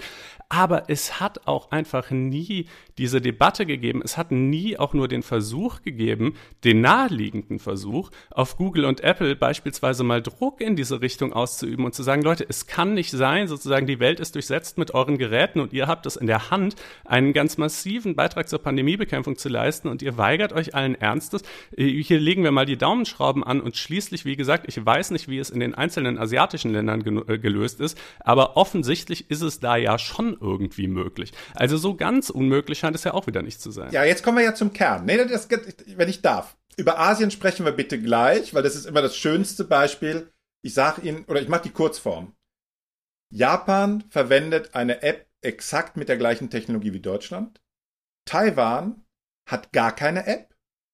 Und Südkorea hat keine Kontaktnachverfolgungs-App, sondern eine, mit der sie die Einhaltung von Corona-Auflagen kontrolliert. Australien und Neuseeland haben auch keine App. Also wenn, wenn immer Asien als Beispiel genannt wird, es gibt keine App mit GPS-Daten zum Kontaktnachverfolgung in Asien. Es gibt sie einfach nicht. Wenn es sie gibt, entschuldige ich mich und lade dem, der es beweist, zu einem großen Abendessen ein, wenn es irgendwann mal wieder erlaubt ist an der Stelle.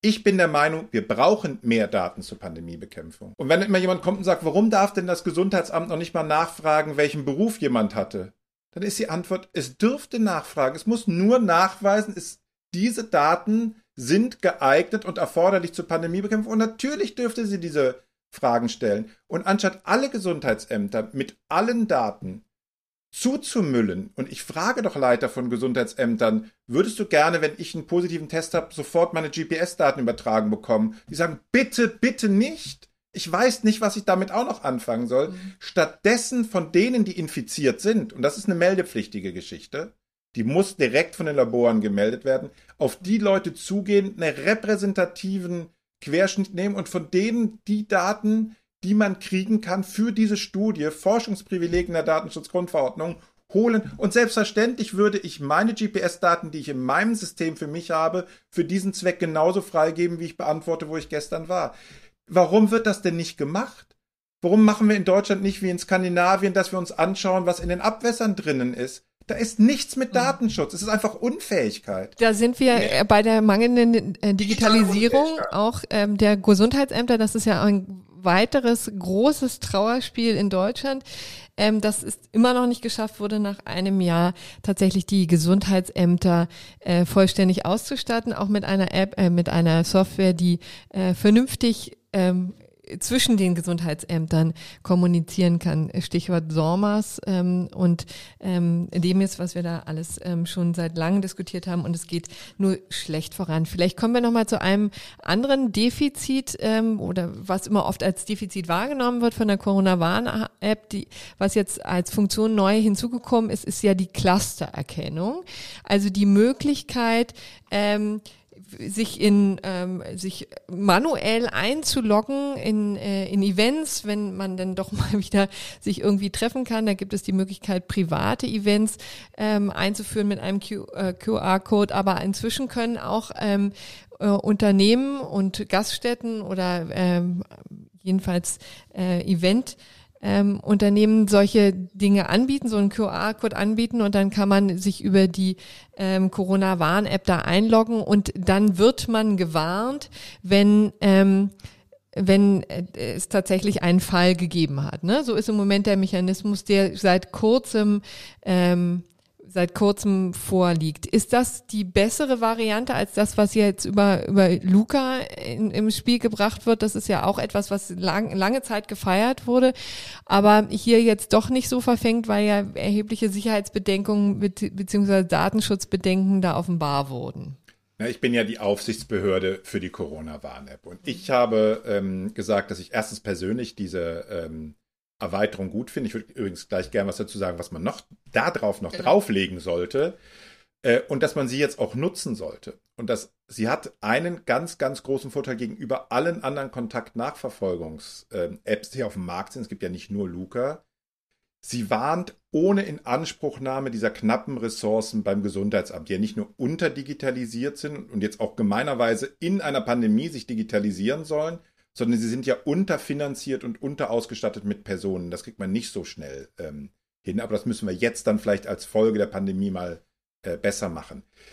Die kann jetzt sehr schnell waren, wo die Inzidenzzahlen hoch sind und wenn sie irgendwann mal ganz niedrig sind, die Inzidenzzahlen und damit eigentlich die Rechtsgrundlage entfällt, alle Bürgerinnen und Bürger überall zu verpflichten, ihre Kontaktdaten zu hinterlassen, kann sie immer noch weiter warnen an der Stelle.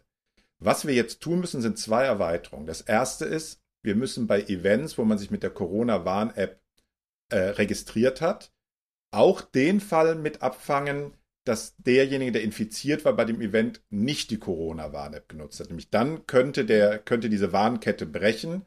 Das kann man aber nachpflegen, dass dann das Gesundheitsamt praktisch den Impuls in die Corona-Warn-App hineingeht. Darüber werde ich auch in den nächsten Tagen mal von meiner Seite aus mit Apple ähm, und Google sprechen, um rauszukriegen, ob die da eigentlich Bedenken haben, das zu erweitern. Und das Zweite wäre, manuelle Clustererkennung ist toll, automatische Clustererkennung mhm. ist besser. Das kann man aus meiner Sicht ohne GPS machen. Es gibt seit September letzten Jahres dazu einen Vorschlag, wenn das System feststellt, der bewegt sich nicht, der sitzt, der sieht ganz viele andere Geräte und es sind noch WLAN-Signale in der Nähe, dann ist man in einer Indoor-Situation Cluster. Und das könnte automatisch erkannt werden und dann zu einer anderen Warnverhalten der App führen. Das wäre der wichtige nächste Schritt. Mhm. Also, dass man sich nicht mehr irgendwo mit einem QR-Code einloggen muss, sozusagen den einscannen muss, um deutlich zu machen, hier bin ich, sondern dass im Grunde genommen die Informationen auf dem ähm, auf dem Handy genutzt werden, die schon da sind. Also einerseits. Sie setzen sich in den Bus mhm. und das System sieht zwölf andere Geräte. Sie sitzen selber äh, und wenn es ein moderner Bus ist, hat er noch ein WLAN-Signal und dann sagt er, der ist irgendwo innen. Und es sind ganz viele Leute dicht um ihn herum, das ist ein Event und ich markiere das jetzt als Event und deswegen muss ich anders warnen, als wenn er draußen an jemand vorbeigeht. Sie haben eben so erwähnt, so im Nebensatz, dann spreche ich mal mit Apple und Google, ob ähm, diese und jene Funktion auch möglich ist. Wie zugänglich sind die denn? Denn Konstantin sagt ja sehr zu Recht, also vieles von dem Design, was wir jetzt hier bei der Corona-Warn-App sehen, ist ja auch der Tatsache geschuldet, dass die beiden da ziemlich strikte Vorgaben gemacht äh, haben. Also wie zugänglich sind die? Wie sehr kann man mit denen über so eine Dinge reden. Es gibt ja auch ein paar Länder, die gezeigt haben, dass sie Daten, die für Pandemiebekämpfung genutzt wurden, zur weiteren Überwachung ihrer Bürger genutzt haben. Deswegen verstehe ich, warum Apple und Google, die ja weltweit diese Lösungen ausliefern müssen, begrenzen. Ich werde es nach den Gesprächen wissen. Ähm, wir werden uns austauschen auch über diesen Punkt, äh, was bisher gut gelaufen ist. Und ich werde einfach nachfragen, ob Sie wie ich einschätzen, dass es keine Datenschutzrelevanz hätte, ähm, wenn ich einfach solche Informationen, die ohnehin vorhanden sind, bewege ich mich, bewege ich mich nicht, ohne GPS, also ohne Möglichkeit, ein Bewegungsprofil zu erstellen, aber nutze, um die unterschiedliche ähm, Intensitätswahrscheinlichkeit von Kontakten bewerten zu können. Und äh, wenn es gut läuft, ähm, äh, gibt es da eine Überzeugung, die sind bereit, ähm, diese Anpassungen sehr schnell vorzunehmen. Dann unterhalten wir uns darüber, dass wir noch vor der Sommerpause solche Verbesserungen erreichen können. Lassen Sie uns mal kurz auf einen zweiten Aspekt äh, zu sprechen kommen, ähm, den man e ebenfalls in Israel äh, hat beobachten können. Äh, bekanntlich war Israel ja weltweit Spitzenreiter, was sozusagen die Impf Durchimpfung seiner Bevölkerung angeht. Und es hatte mehrere Gründe. Äh, ein Grund ist die Tatsache, dass sie mit den Impfstofflieferanten quasi eine Art Deal gemacht haben, der da vorsah, dass äh, eben die, das israelische Gesundheitswesen äh, eine ganze Menge von äh, Gesundheitsdaten seiner Bürger diesen Lieferanten zur Verfügung stellt, dafür im Gegenzug eben sehr schnell mit sehr viel Impfstoff beliefert wird. Äh, und aber abgesehen von diesem schönen Effekt, dass dadurch, dass sie dadurch einfach sehr schnell sehr viel Impfstoff hatten, hatte das Ganze natürlich auch noch weitere Folgewirkungen, wie zum Beispiel die Tatsache, dass durch die extrem gute Erfassung von Patientendaten ähm, auch sehr viel äh, Erkenntnisgewinn und Forschung aus Israel über die diversen Impfstoffe in die Welt hinausdringt. Also auch wir sind Nutznießer gewissermaßen dieses israelischen Systems, insofern, als dass dort eben dann relativ schnell Studien entstehen konnten über die Wirkung, die, die diese diversen Impfstoffe haben. Natürlich gibt es auch Studien aus anderen Ländern. Es ist ja nicht schlechterdings unmöglich, das auch sozusagen unter strengeren datenschutzrechtlichen äh, Grundbedingungen durchzuführen. Aber es ist dort ganz augenscheinlich einfacher, geht schneller und funktioniert besser. Äh, und auch hier wieder die Frage, ein solcher, ein, ein solches Modell, wie es dort praktiziert wird, das wäre, würde ich jetzt einfach mal behaupten, in Deutschland nicht mal vorstellbar, weshalb es nicht mal diskutiert werden würde und ja auch in der Tat nicht diskutiert wird. Äh, und äh, auch da wieder sozusagen, der, selbst jenseits der rein rechtlichen Vorgaben, dieser Daten, der Gedanke des Datenschutzes und dass das sozusagen eine, eine total harte rote Linie sei, der durchdringt die Politik und die Gesellschaft doch auf ganz vielen Ebenen. Und ich würde sagen, gerade jetzt im Kontext der Pandemie ist es doch wirklich nicht zu leugnen, oder? Man muss es nicht leugnen, weil es nicht so ist. Leugnen wäre es ja, wenn es so ist, und ich würde das Gegenteil behaupten. Es ist nicht so, und zwar aus mehreren Gründen. Und dann kommen wir auf das, was äh, tatsächlich noch äh, im Argen liegt. Erstens, von den Daten, von denen ich weiß, dass sie übertragen wurden, pseudonym und anonymisiert, je nach Datum, hätten die auch nach europäischem Datenschutzrecht an die Hersteller übertragen werden dürfen. Ähm, warum ist es trotzdem nicht passiert ähm, an der Stelle? Dafür gibt es ein paar Gründe. Ich fange mal bei dem offensichtlichen Eigenverschulden an. Wir haben diese Digitalisierung, um diese Daten zur Verfügung zu stellen, nicht in Deutschland und wahrscheinlich in den meisten europäischen Staaten noch nicht, aber in Deutschland haben wir sie einfach nicht. Was schade ist, weil zum Beispiel die Anforderungen an eine elektronische Patientenakte sind seit zehn Jahren mhm. ähm, vereinbart gewesen. Da gab es seitdem keine Einwände mehr gegen das Grundprinzip von Seiten ähm, der Datenschützer. Zweitens, ähm, wir haben ein viel komplexeres äh, Gesundheitssystem als in äh, Israel, wo alle Einrichtungen, alle Ärzte, alle Krankenhäuser direkt den vier gesetzlichen Krankenversicherungen zugeordnet sind. Nicht mit niedergelassenen Ärzten, nicht noch mit privaten Krankenversicherungen, die wieder andere Rechte haben, sondern die Daten sind in, in vier Systemen unmittelbar. Und jetzt kommt der letzte und entscheidende Punkt, bei dem muss man ehrlich sein. BioNTech hat also mit Israel den Deal abgeschlossen, du bekommst 18 Millionen Dosen, wenn wir die Daten bekommen, um zu sehen, was damit passiert. Hätte die Europäische Union den gleichen Deal abschließen wollen, hätte sie 900 Millionen Dosen gebraucht. Die gab es einfach nicht. Es konnten nicht alle Länder diesen Deal haben. In Deutschland wäre nicht gegangen, weil die Daten nicht vorliegen. Sie wären aber datenschutzrechtlich möglich gewesen. Sie dürfen anonyme Daten unterliegen gar nicht der Datenschutzgrundverordnung und pseudonyme Daten zusammen mit dem Forschungsprivileg ist unglaublich viel machbar, ist unser tägliches Brot. Aber der Fakt, dass die Daten nicht vorliegen, ja, zugegeben, der hat zum, auch mit Defiziten bei der Digitalisierung zu tun, der hat auch mit der verschleppten Einführung der elektronischen Patientenakte zu tun, die wiederum keineswegs nur am Datenschutz liegt, sondern auch an vielen Rangeleien und Revierkämpfen zwischen Gesundheitsministerium, Ärzteschaft etc.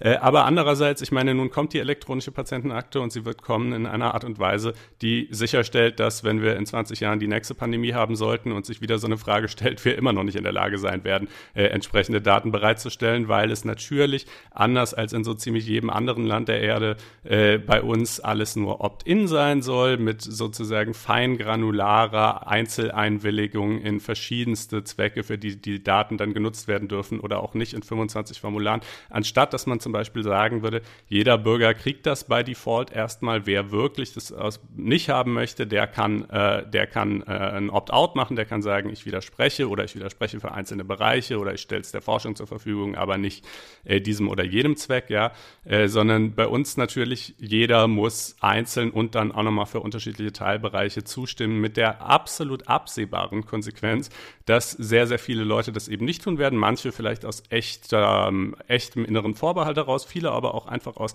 Bequemlichkeit, weil es lästig ist, weil man keine Lust hat, sich damit auseinanderzusetzen, etc., etc. Und so wird es also natürlich, wie gesagt, ich hoffe nicht, dass wir die nächste Pandemie so bald bekommen, aber falls doch, äh, wird die hiesige Datenlage absehbar weiter defizitär, defizitär sein. Also ich kann mich jetzt bei Ihnen leider nicht dafür entschuldigen, dass wir eine freiheitliche Verfassung haben, die bestimmte Rechte den einzelnen Bürgerinnen und Bürgern gibt. Haben die anderen EU-Länder das nicht, die äh, Opt-out äh, gewählt haben? Es ist eindeutig so im medizinischen Bereich, wenn Sie eine klare gesetzliche Grundlage haben, dass Sie auch Daten ohne die Einwilligung. Wir haben zum Beispiel die Nutzung der Abrechnungsdaten passiert ohne die jeweilige individuelle Einwilligung. Die Implantateregister, die Krebsregister alle ohne explizite Einwilligung. Sie müssen nur wirklich beschreiben, wofür ist es erforderlich, ist es geeignet für das Ziel und was ist der genaue Umfang. Was Sie nicht machen können, und das ist gut so, und das verteidige ich, dafür bin ich Datenschutzbeauftragter, ist, ach komm, lass uns mal alle Daten sammeln, wir gucken mal später für welchen Zweck und wir übertölpeln die Leute. Ich bin jemand, der die elektronische Patientenakte sofort nutzen will, wenn sie in dem Umfang vorhanden ist, wie es vor über zehn Jahren vereinbart wurde. Es ist einfach peinlich, dass sie dann zum 1. Januar eingeführt wurde und dass eine der wichtigsten Festlegungen, wie sie, was möglich sein muss, dann nicht da war. Also ich möchte eben zum Beispiel die Möglichkeit haben, wenn ich zu einem Arzt gehe, um mir eine Zweitmeinung zu holen, dass er zum Beispiel meine Röntgenbefunde, meine Medikamentation sehen kann, aber dass er die Diagnose des anderen Arztes nicht sieht, weil ich eine unabhängige haben will. Das kann ich mit der elektronischen Patientenakte, wie sie eingeführt wurde, nicht. Und deswegen habe ich gesagt, das widerspricht ganz klar europäischem Recht.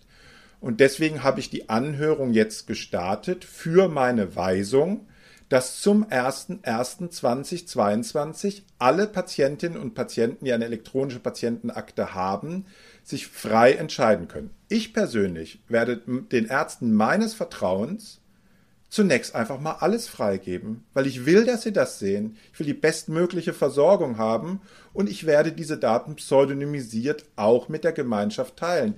Aber das erreichen sie doch durch Vertrauen und nicht durch, jetzt müssen aber endlich mal alle. Dann werden die Leute sich verweigern und bestimmte Dinge anders machen. Nee, das, Herr Kälber, glaube ich, äh, ist gerade genau vielleicht der zentrale Punkt, an dem wir unterschiedlicher Auffassung sind. Ich bin ja, ich sozusagen, ich habe ja ebenfalls ein freiheitliches Gesellschafts- und Menschenbild und ich möchte natürlich auch, dass jeder am Ende selber entscheiden darf, äh, was er teilt und was nicht. Aber die, ich glaube, wir haben eine andere Sicht auf sozusagen das, was die Default-Einstellung sein sollte und die psychologischen äh, Effekte und die Akzeptanzeffekte, die zu erwarten sind. Sie persönlich würde ich jetzt mal annehmen, nutzen bestimmt auch die Corona-Warn-App und Sie persönlich würden bestimmt auch, wenn Sie ein positives Testergebnis über die Corona-Warn-App bekämen, das sofort mit allen Ihren Kontakten teilen, um die zu warnen. Aber wir sehen nun mal leider einfach an den Zahlen, die ich eingangs genannt habe, dass die meisten Leute das nicht tun. Was daran liegt, dass eben nicht alle diese Corona-Warn-App haben, ne? diese Daten sind in der Tasche. Viertel sind wir, es steigt und wir könnten es noch weiter steigen lassen, wenn wir persönlich beide jetzt dafür werben würden. In dem Podcast. Ja, ich werbe, ach, ich habe schon x-mal in dem Podcast dafür geworben. Ich habe, selbstverständlich, natürlich, jeder sollte diese App benutzen. Da bin ich ja nach wie vor absolut an Bord. Ich glaube nur einfach sozusagen, Daten werden in der Welt immer nur noch wichtiger werden. Und es wird auch ganz oft so sein, dass Daten irgendwo anfallen, von denen man in dem Moment vielleicht denkt, ach, die braucht man nicht oder wir wissen jedenfalls noch nicht so richtig wofür, die sich aber vielleicht fünf oder zehn Jahre später als wahnsinnig sinnvoll oder nützlich erweisen könnten, gerade auch für Zwecke der Forschung, gerade auch im Gesundheitsbereich. Weiß der Teufel, vielleicht kommt irgendwann das nächste Virus und wenn man dann äh, alles Mögliche erfasst hätte, vielleicht würde sich daraus irgendeine großartige Lösung ergeben. Ja, das ist äh, natürlich Spekulation, aber es ist keine gänzlich fernliegende Spekulation. Wissen ist Macht, das ist sozusagen vielleicht eine etwas abgedroschene Phrase, aber auch einfach wahr zugleich. Und ich glaube deshalb sozusagen kann unsere Grundphilosophie nicht Datensparsamkeit lauten, kann unsere Grundphilosophie nicht lauten, oh, also erstmal, also ja, wenn ihr wirklich wollt, dann dürft ihr natürlich schon, aber wir warnen euch lieber 27 Mal, hier habt ihr 18 Formulare, die ihr unterschreiben müsst und so, weil das einfach dazu führt, dass die Leute erstens, die sich natürlich nicht in dieser Tiefe mit dem ganzen Thema befassen, wie wir das hier tun, wieso auch, die haben noch andere Dinge in ihrem Leben zu tun, ähm, äh, sozusagen den Eindruck gewinnen, oh, hm, also hier scheint, es scheint ja aber schon irgendwie eine gefährliche Sache zu sein, vielleicht lieber nicht und auch einfach nicht die Lust haben, den Aufwand zu betreiben und am Ende leiden darunter alle.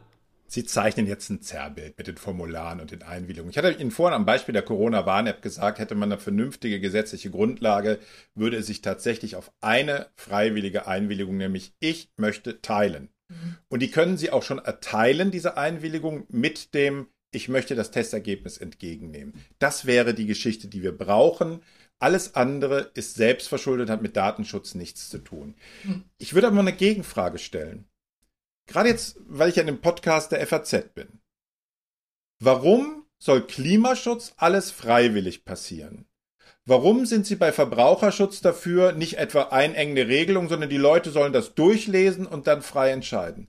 Aber beim Schutz ihrer personenbezogenen Daten, mit dem man jeden Winkel des Lebens dieser Leute ausleuchten kann, sie vorhersehbar machen kann in ihrem Handeln, wo ich mit den digitalen Möglichkeiten völlige Ungleichgewichte habe zwischen einzelnen Personen und ihnen gegenüberliegenden Staaten oder Privatkonzernen. Da soll auf einmal ähm, alles nicht mehr auf freiwillig, sondern dann soll geteilt werden müssen. Da sollen nicht mehr ähm, gesetzliche Grundlagen, Transparenz, Einhalten von ähm, Schutzvorschriften gelten. Das verstehe ich nicht, wie man so unterschiedlich vorgehen kann in solchen Lebensbereichen. Ich bin der Meinung, mündige Bürgerinnen und Bürger müssen die Möglichkeit haben, ähm, das selber zu entscheiden. Wenn sie wollen, dass etwas automatisch passiert, schaffen sie die entsprechende gesetzliche Grundlage, die jeder sehen kann, was dort passiert und wo im Notfall auch drüber politisch gestritten werden kann, ob das richtig ist oder nicht. Aber nicht hintenrum. Das ist interessant, dass Sie diese Frage stellen. Also meine persönliche Wahrnehmung ist vielmehr im Gegenteil, äh, dass wirklich in keines meiner Grundrechte im vergangenen Jahr so wenig eingegriffen worden ist wie in mein Recht auf informationelle Selbstbestimmung, äh, Vulgo Datenschutz. Ja, also wirklich alles andere wurde doch in dramatisch höherem Ausmaß beschnitten als gerade diese Rechtsposition und wird es übrigens auch im Kontext von Klimaschutz und so weiter. Also wenn das Benzin teurer wird an der Tankstelle, wenn ich mehr Kfz-Steuer zahlen muss, etc. Das sind sozusagen, das sind ja alles Dinge, die nicht mir persönlich zur Disposition oder Entscheidung gestellt sind, wo ich kein äh, Opt-out, geschweige denn ein Opt-in habe, sondern die eben einfach passieren. Da kann man jetzt drüber streiten, ob das genug ist, zu wenig, zu viel, wie auch immer, aber jedenfalls findet es einfach statt. Wohingegen beim Datenschutz würde ich sagen, äh, einfach immer mit Samthandschuhen und ja klar, natürlich diese dann sozusagen dieses Szenario mit Leben kann vorhersehbar gemacht werden und so, ja, kann es, wenn wir ungefähr äh, um mehrere Zehnerpotenzen das steigern, was wir momentan haben, dann schon. Aber dieses Dammbruchargument. Dann lade ich Sie mal ein und wir gehen mal alleine die 425 Rechtsetzungsvorhaben der Bundesregierung, die ich beraten habe im Jahr 2020 und seitdem sind noch einige dazugekommen, ein. Und wir knallen Ihnen mal jede auf dem Tisch, die eine Einschränkung der informationellen Selbstbestimmung war. Und ich sage Ihnen bei fast allen auch übrigens zu Recht, was zum Beispiel eine Busgesellschaft oder eine Fluggesellschaft alles derzeit teilen muss mit anderen Behörden über sie. Ähm, die Tatsache, äh, was hätten Sie denn gesagt, wenn wir vor zwei Jahren gesagt haben, naja, um sag mal, den Klimaschutz besser voranzutreiben und zu wissen, wie viel die Leute sich bewegen, müssen sich in jedem Restaurant mit Namen melden. Ähm, ich glaube, es hätte die Seite 1 ähm, der, der Zeitschrift erreicht und wäre das Hauptthema für Podcasts geworden. Wir haben diese Einschränkung vorgenommen. Ich kann Ihnen noch viele andere nennen, übrigens mhm. im gesamten Gesundheitsbereich, dass wir diese Register einrichten auf gesetzlicher Grundlage ist jedes Mal eine Einschränkung der informationellen Selbstbestimmung in Abwägung von Grundrechten und Zielen, aber wenigstens transparent. Ihre Idee ist, wir sammeln mal alle Daten, und dann gucken wir, was wir damit machen können. Und ich sage Ihnen, das ist nicht mehr kontrollierbar. So etwas ist nicht mehr einhegbar, wenn man einmal damit angefangen hat. Also lieber Herr Kelber, lieber Konstantin, mit dieser Einladung sind wir doch zu einem sehr, sehr schönen Schluss gekommen. Also da werden wir uns noch weiter mit diesem Thema beschäftigen. Ich finde, es war wirklich ein sehr munterer Austausch. Ich danke Ihnen sehr, Herr Kelber, dass Sie sich die Zeit genommen haben und so vehement für den Datenschutz gefochten äh, haben. Herzlichen Dank. Ja, vielen Dank, auch von mir. Tschüss, vielen Dank. So, das war unser Gespräch, unser Streitgespräch, dein Streitgespräch, lieber Konstantin, mit ähm, äh, Ulrich Kelber. Hätte auch noch ein Weilchen länger gehen können, aber ähm, es, ja. wir mussten ein natürliches Ende finden, weil da noch Termine waren von Herrn Kelber, die er wahrnehmen musste. So ist es leider, aber vielleicht kann man das ja irgendwann auch nochmal fortsetzen oder so. Ja, und dann kommen wir jetzt zum Bundesgerichtshof äh, mit einem Fall, der ähm, sich um das Diskriminierungsrecht dreht. Und das sollten ja alle kennen, also nicht nur Juristen, auch ähm, alle Nichtjuristen sind ja früher oder später mal von Diskriminierung betroffen. Ähm, hoffentlich sind sie eher harmloser Art, wie hier in diesem konkreten Fall, ähm, denn es ging nämlich ums Alter. Und ähm, das kann natürlich schmerzhaft sein, wenn man ein gewisses Alter überschritten hat. Im konkreten Fall ähm, war der Kläger ein Anwalt, äh, 44 Jahre alt. Äh, der Fall spielt im Jahr 2017. Damals war er 44 Jahre alt und hatte sich in den Kopf gesetzt, das Isar-Rauschen zu besuchen. Kennst du das eigentlich, Konstantin? Äh, ja, der Name sagt mir was, aber ich war nie dort. Ich ähm, weiß es Und nicht. Und ich glaube, inzwischen bin ich auch zu alt. Ja, nee, du, du bist leider auch schon draußen. Also, das sind 30 DJs, 1500 Besucher tanzen bis zum Morgen. Ja, das hört sich in diesen Corona-Zeiten natürlich alles noch verlockender an als sowieso schon. Und es ist eine Party, so ein Open-Air-Festival ähm, für 18 bis 28-Jährige. Also U29 war diese Party und das wusste natürlich der Anwalt, davon kann man jetzt mal ausgehen. Und der ist da mit seinen ebenfalls äh, ja, Freunden im vorgerückten Alter dahin gegangen und wollte sich ein Ticket kaufen und wurde natürlich prompt an, abgewiesen äh, am Einlass, weil er zu alt aussah. Ja, das mhm. ist natürlich dann auch immer noch der, die gemeinere Version, also nicht nur das Alter auf dem Personalausweis entscheidet, sondern wichtiger ist wahrscheinlich, dass du nicht auch noch alt aussiehst, ja. Ja, ich glaube, es war auch mehr so Gesichtskontrolle. Ähm, Genau, aber wie gesagt, das kann ja sehr schmerzvoll sein. So, und das wollte dieser Mann nicht auf sich sitzen lassen und forderte 1000 Euro Entschädigung.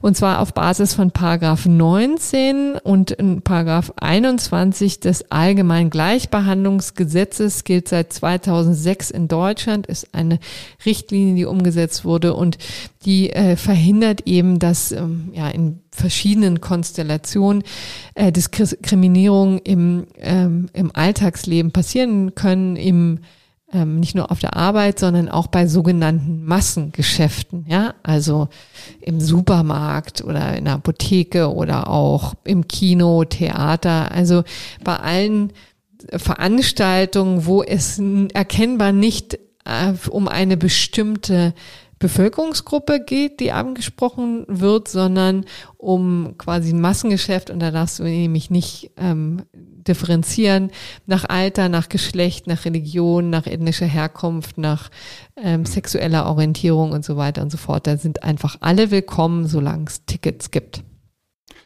Ja, genau. Also wenn es prinzipiell jedem offen steht, dann darf man nicht anschließend äh, auf Basis von Alter etc. hingehen und sagen, du aber nicht.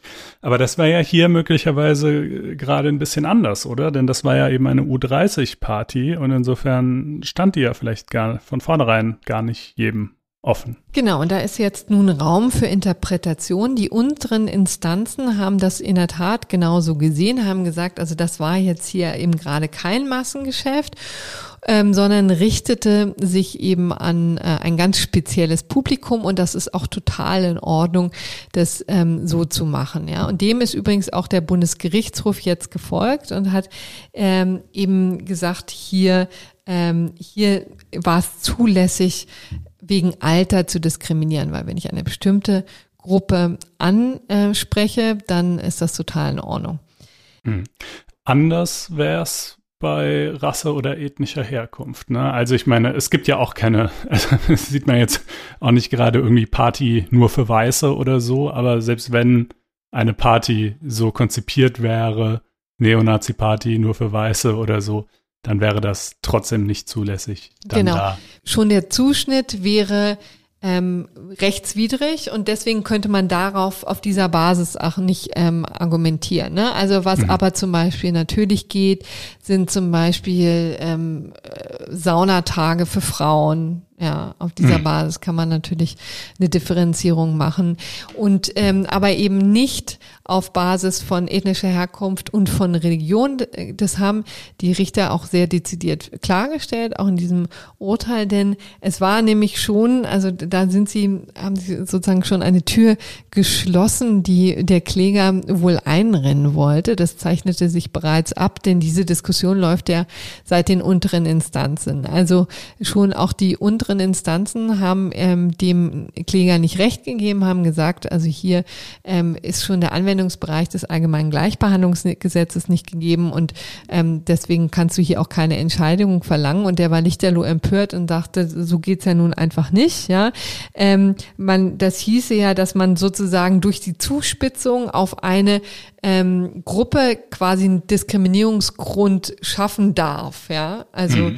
und das haben aber die Richter vom BGH relativ klar gesagt. Ähm, das muss einfach ähm, nachvollziehbar sein und es muss zu rechtfertigen sein. Also Unterscheidungen dürfen gemacht werden, wo sie sinnvoll sind, aber sie sind eben niemals sinnvoll bei der ethnischen Herkunft und bei ähm, der Religion.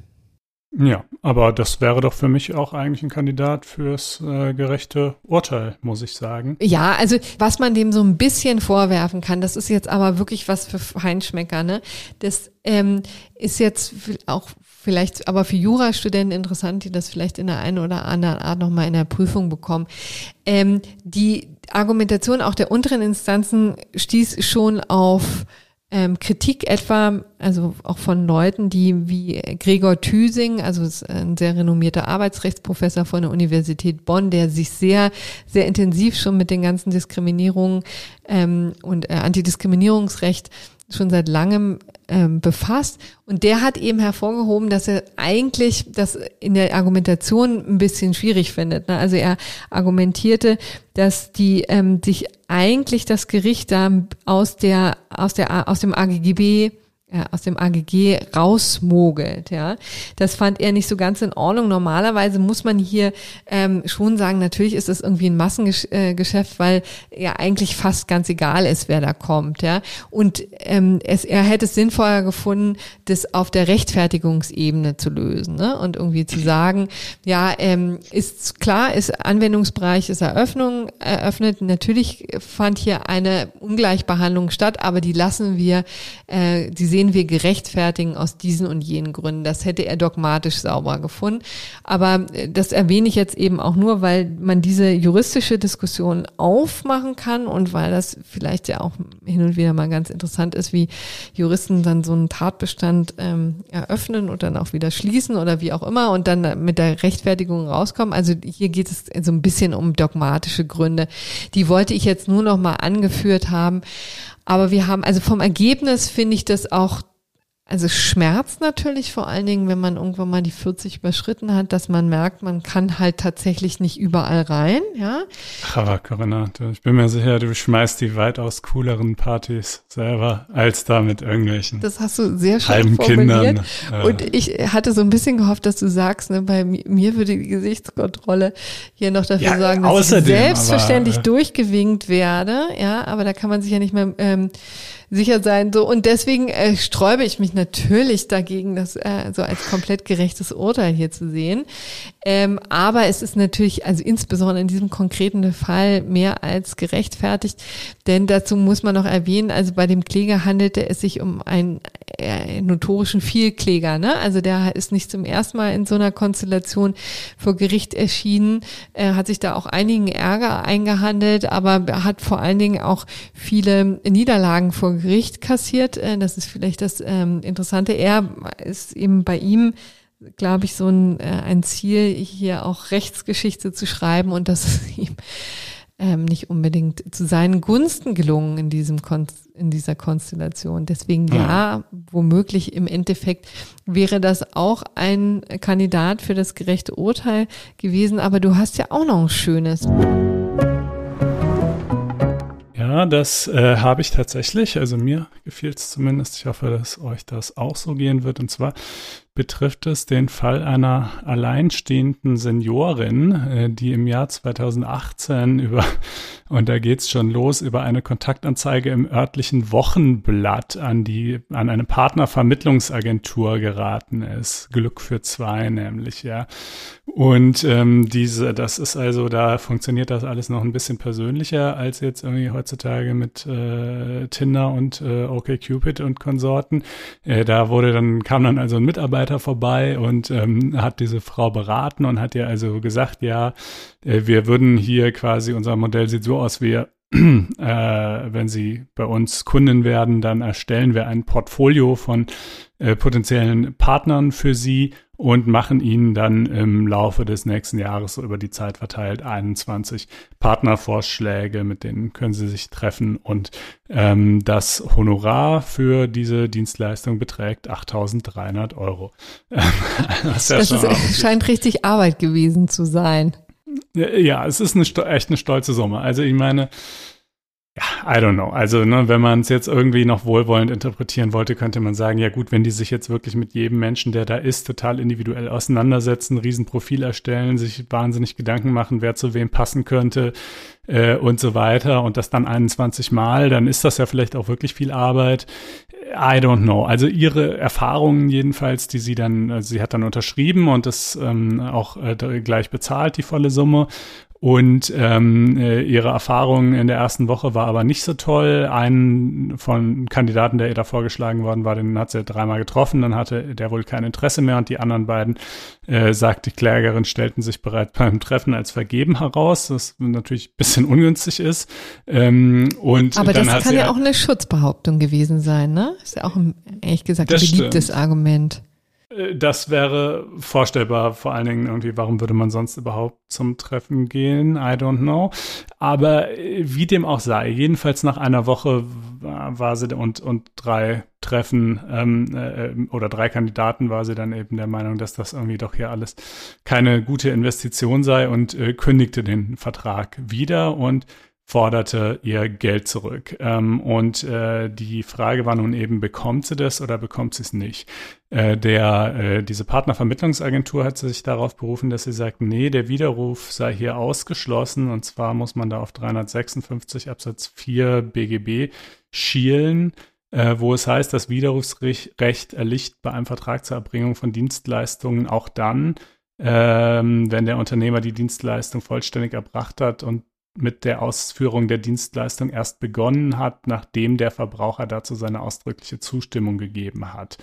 Ähm, also das ist sozusagen, und, und ein entsprechender Passus fand sich natürlich in dem Vertrag, ja, also dass sie quasi ausdrücklich zustimmt, dass mit der Leistungserbringung bereits vor Ablauf der Widerrufsfrist begonnen wird.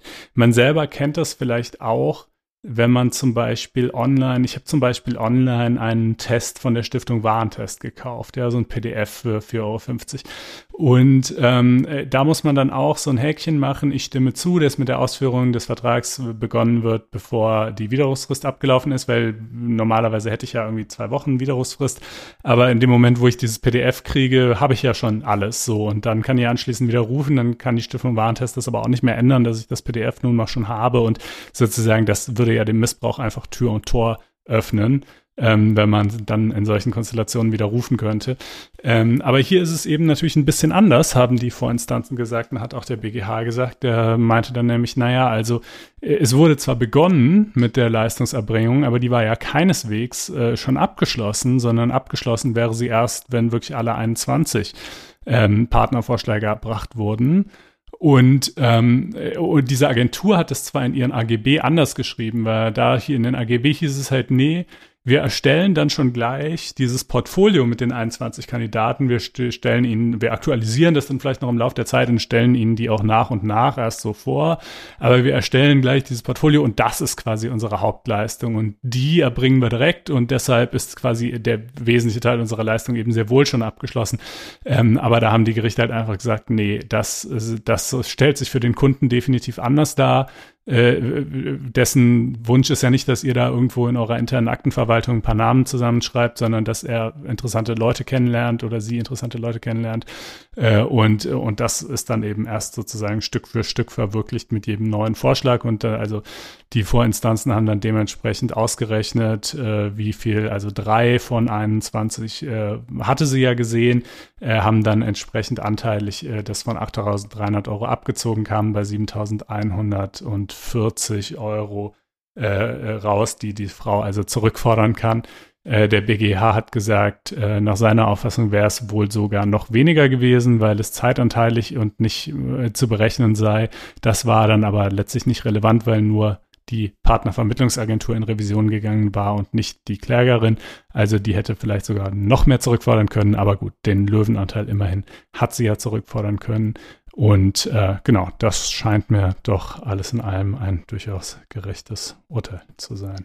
Ja, aber all das ganze Geld bringt natürlich nichts, Konstantin, wenn man ähm, sein Lebensabend alleine fristen muss und dies das nicht möchte. Ist leider wahr. Das ist leider wahr. Aber trotzdem besser das, als dann auch noch, äh, auch noch über den Tisch gezogen worden zu sein. Und ich hoffe, vielleicht, das war ja alles 2018, vielleicht hat sie ja inzwischen jemand an, auf anderen Wegen doch kennengelernt. Nun gut, aber hat es immerhin ähm, jetzt auch ziemlich lange durchgehalten mit dem Rechtsstreit, ne? Also ja. muss man sagen dass, ähm, dass da zumindest Durchhaltevermögen offensichtlich vorhanden ist. So, also das ist dann unser gerechtes Urteil der Woche. Wir müssen für nächste Woche ankündigen, dass du unverfrorenerweise im Urlaub bist. Ja, nicht nur für nächste, sondern auch gleich noch für übernächste mit, Corinna. Ich bin zwei Wochen weg. Es wurde auch mal Zeit. Ja, das ist natürlich äh, zutiefst betrüblich für alle die, die dann zu Hause bleiben, also namentlich ich. Ähm, und ich habe mir aber Ersatz äh, beschafft. Das müsste dann Markus Jung wird dann deine ähm, Lücke füllen Ach, wieder. Schön. Genau. Also der, da freue ich mich auch drauf, den nächste Woche wieder begrüßen zu dürfen. Aber wir machen einen Tag später ähm, ähm, kommen wir zusammen, weil ähm, da beim BFH in München noch eine runde Sache läuft zum Thema Doppelbesteuerung von Renten. Also das wird nochmal eine ganz heiße Nummer. Seid ihr gleich hochaktuell äh, dafür? Das wird noch kein Urteil geben. Also das nur sozusagen äh, am Rande, dass ich da mich wahrscheinlich mal wieder auf eine Dienstreise begeben werde.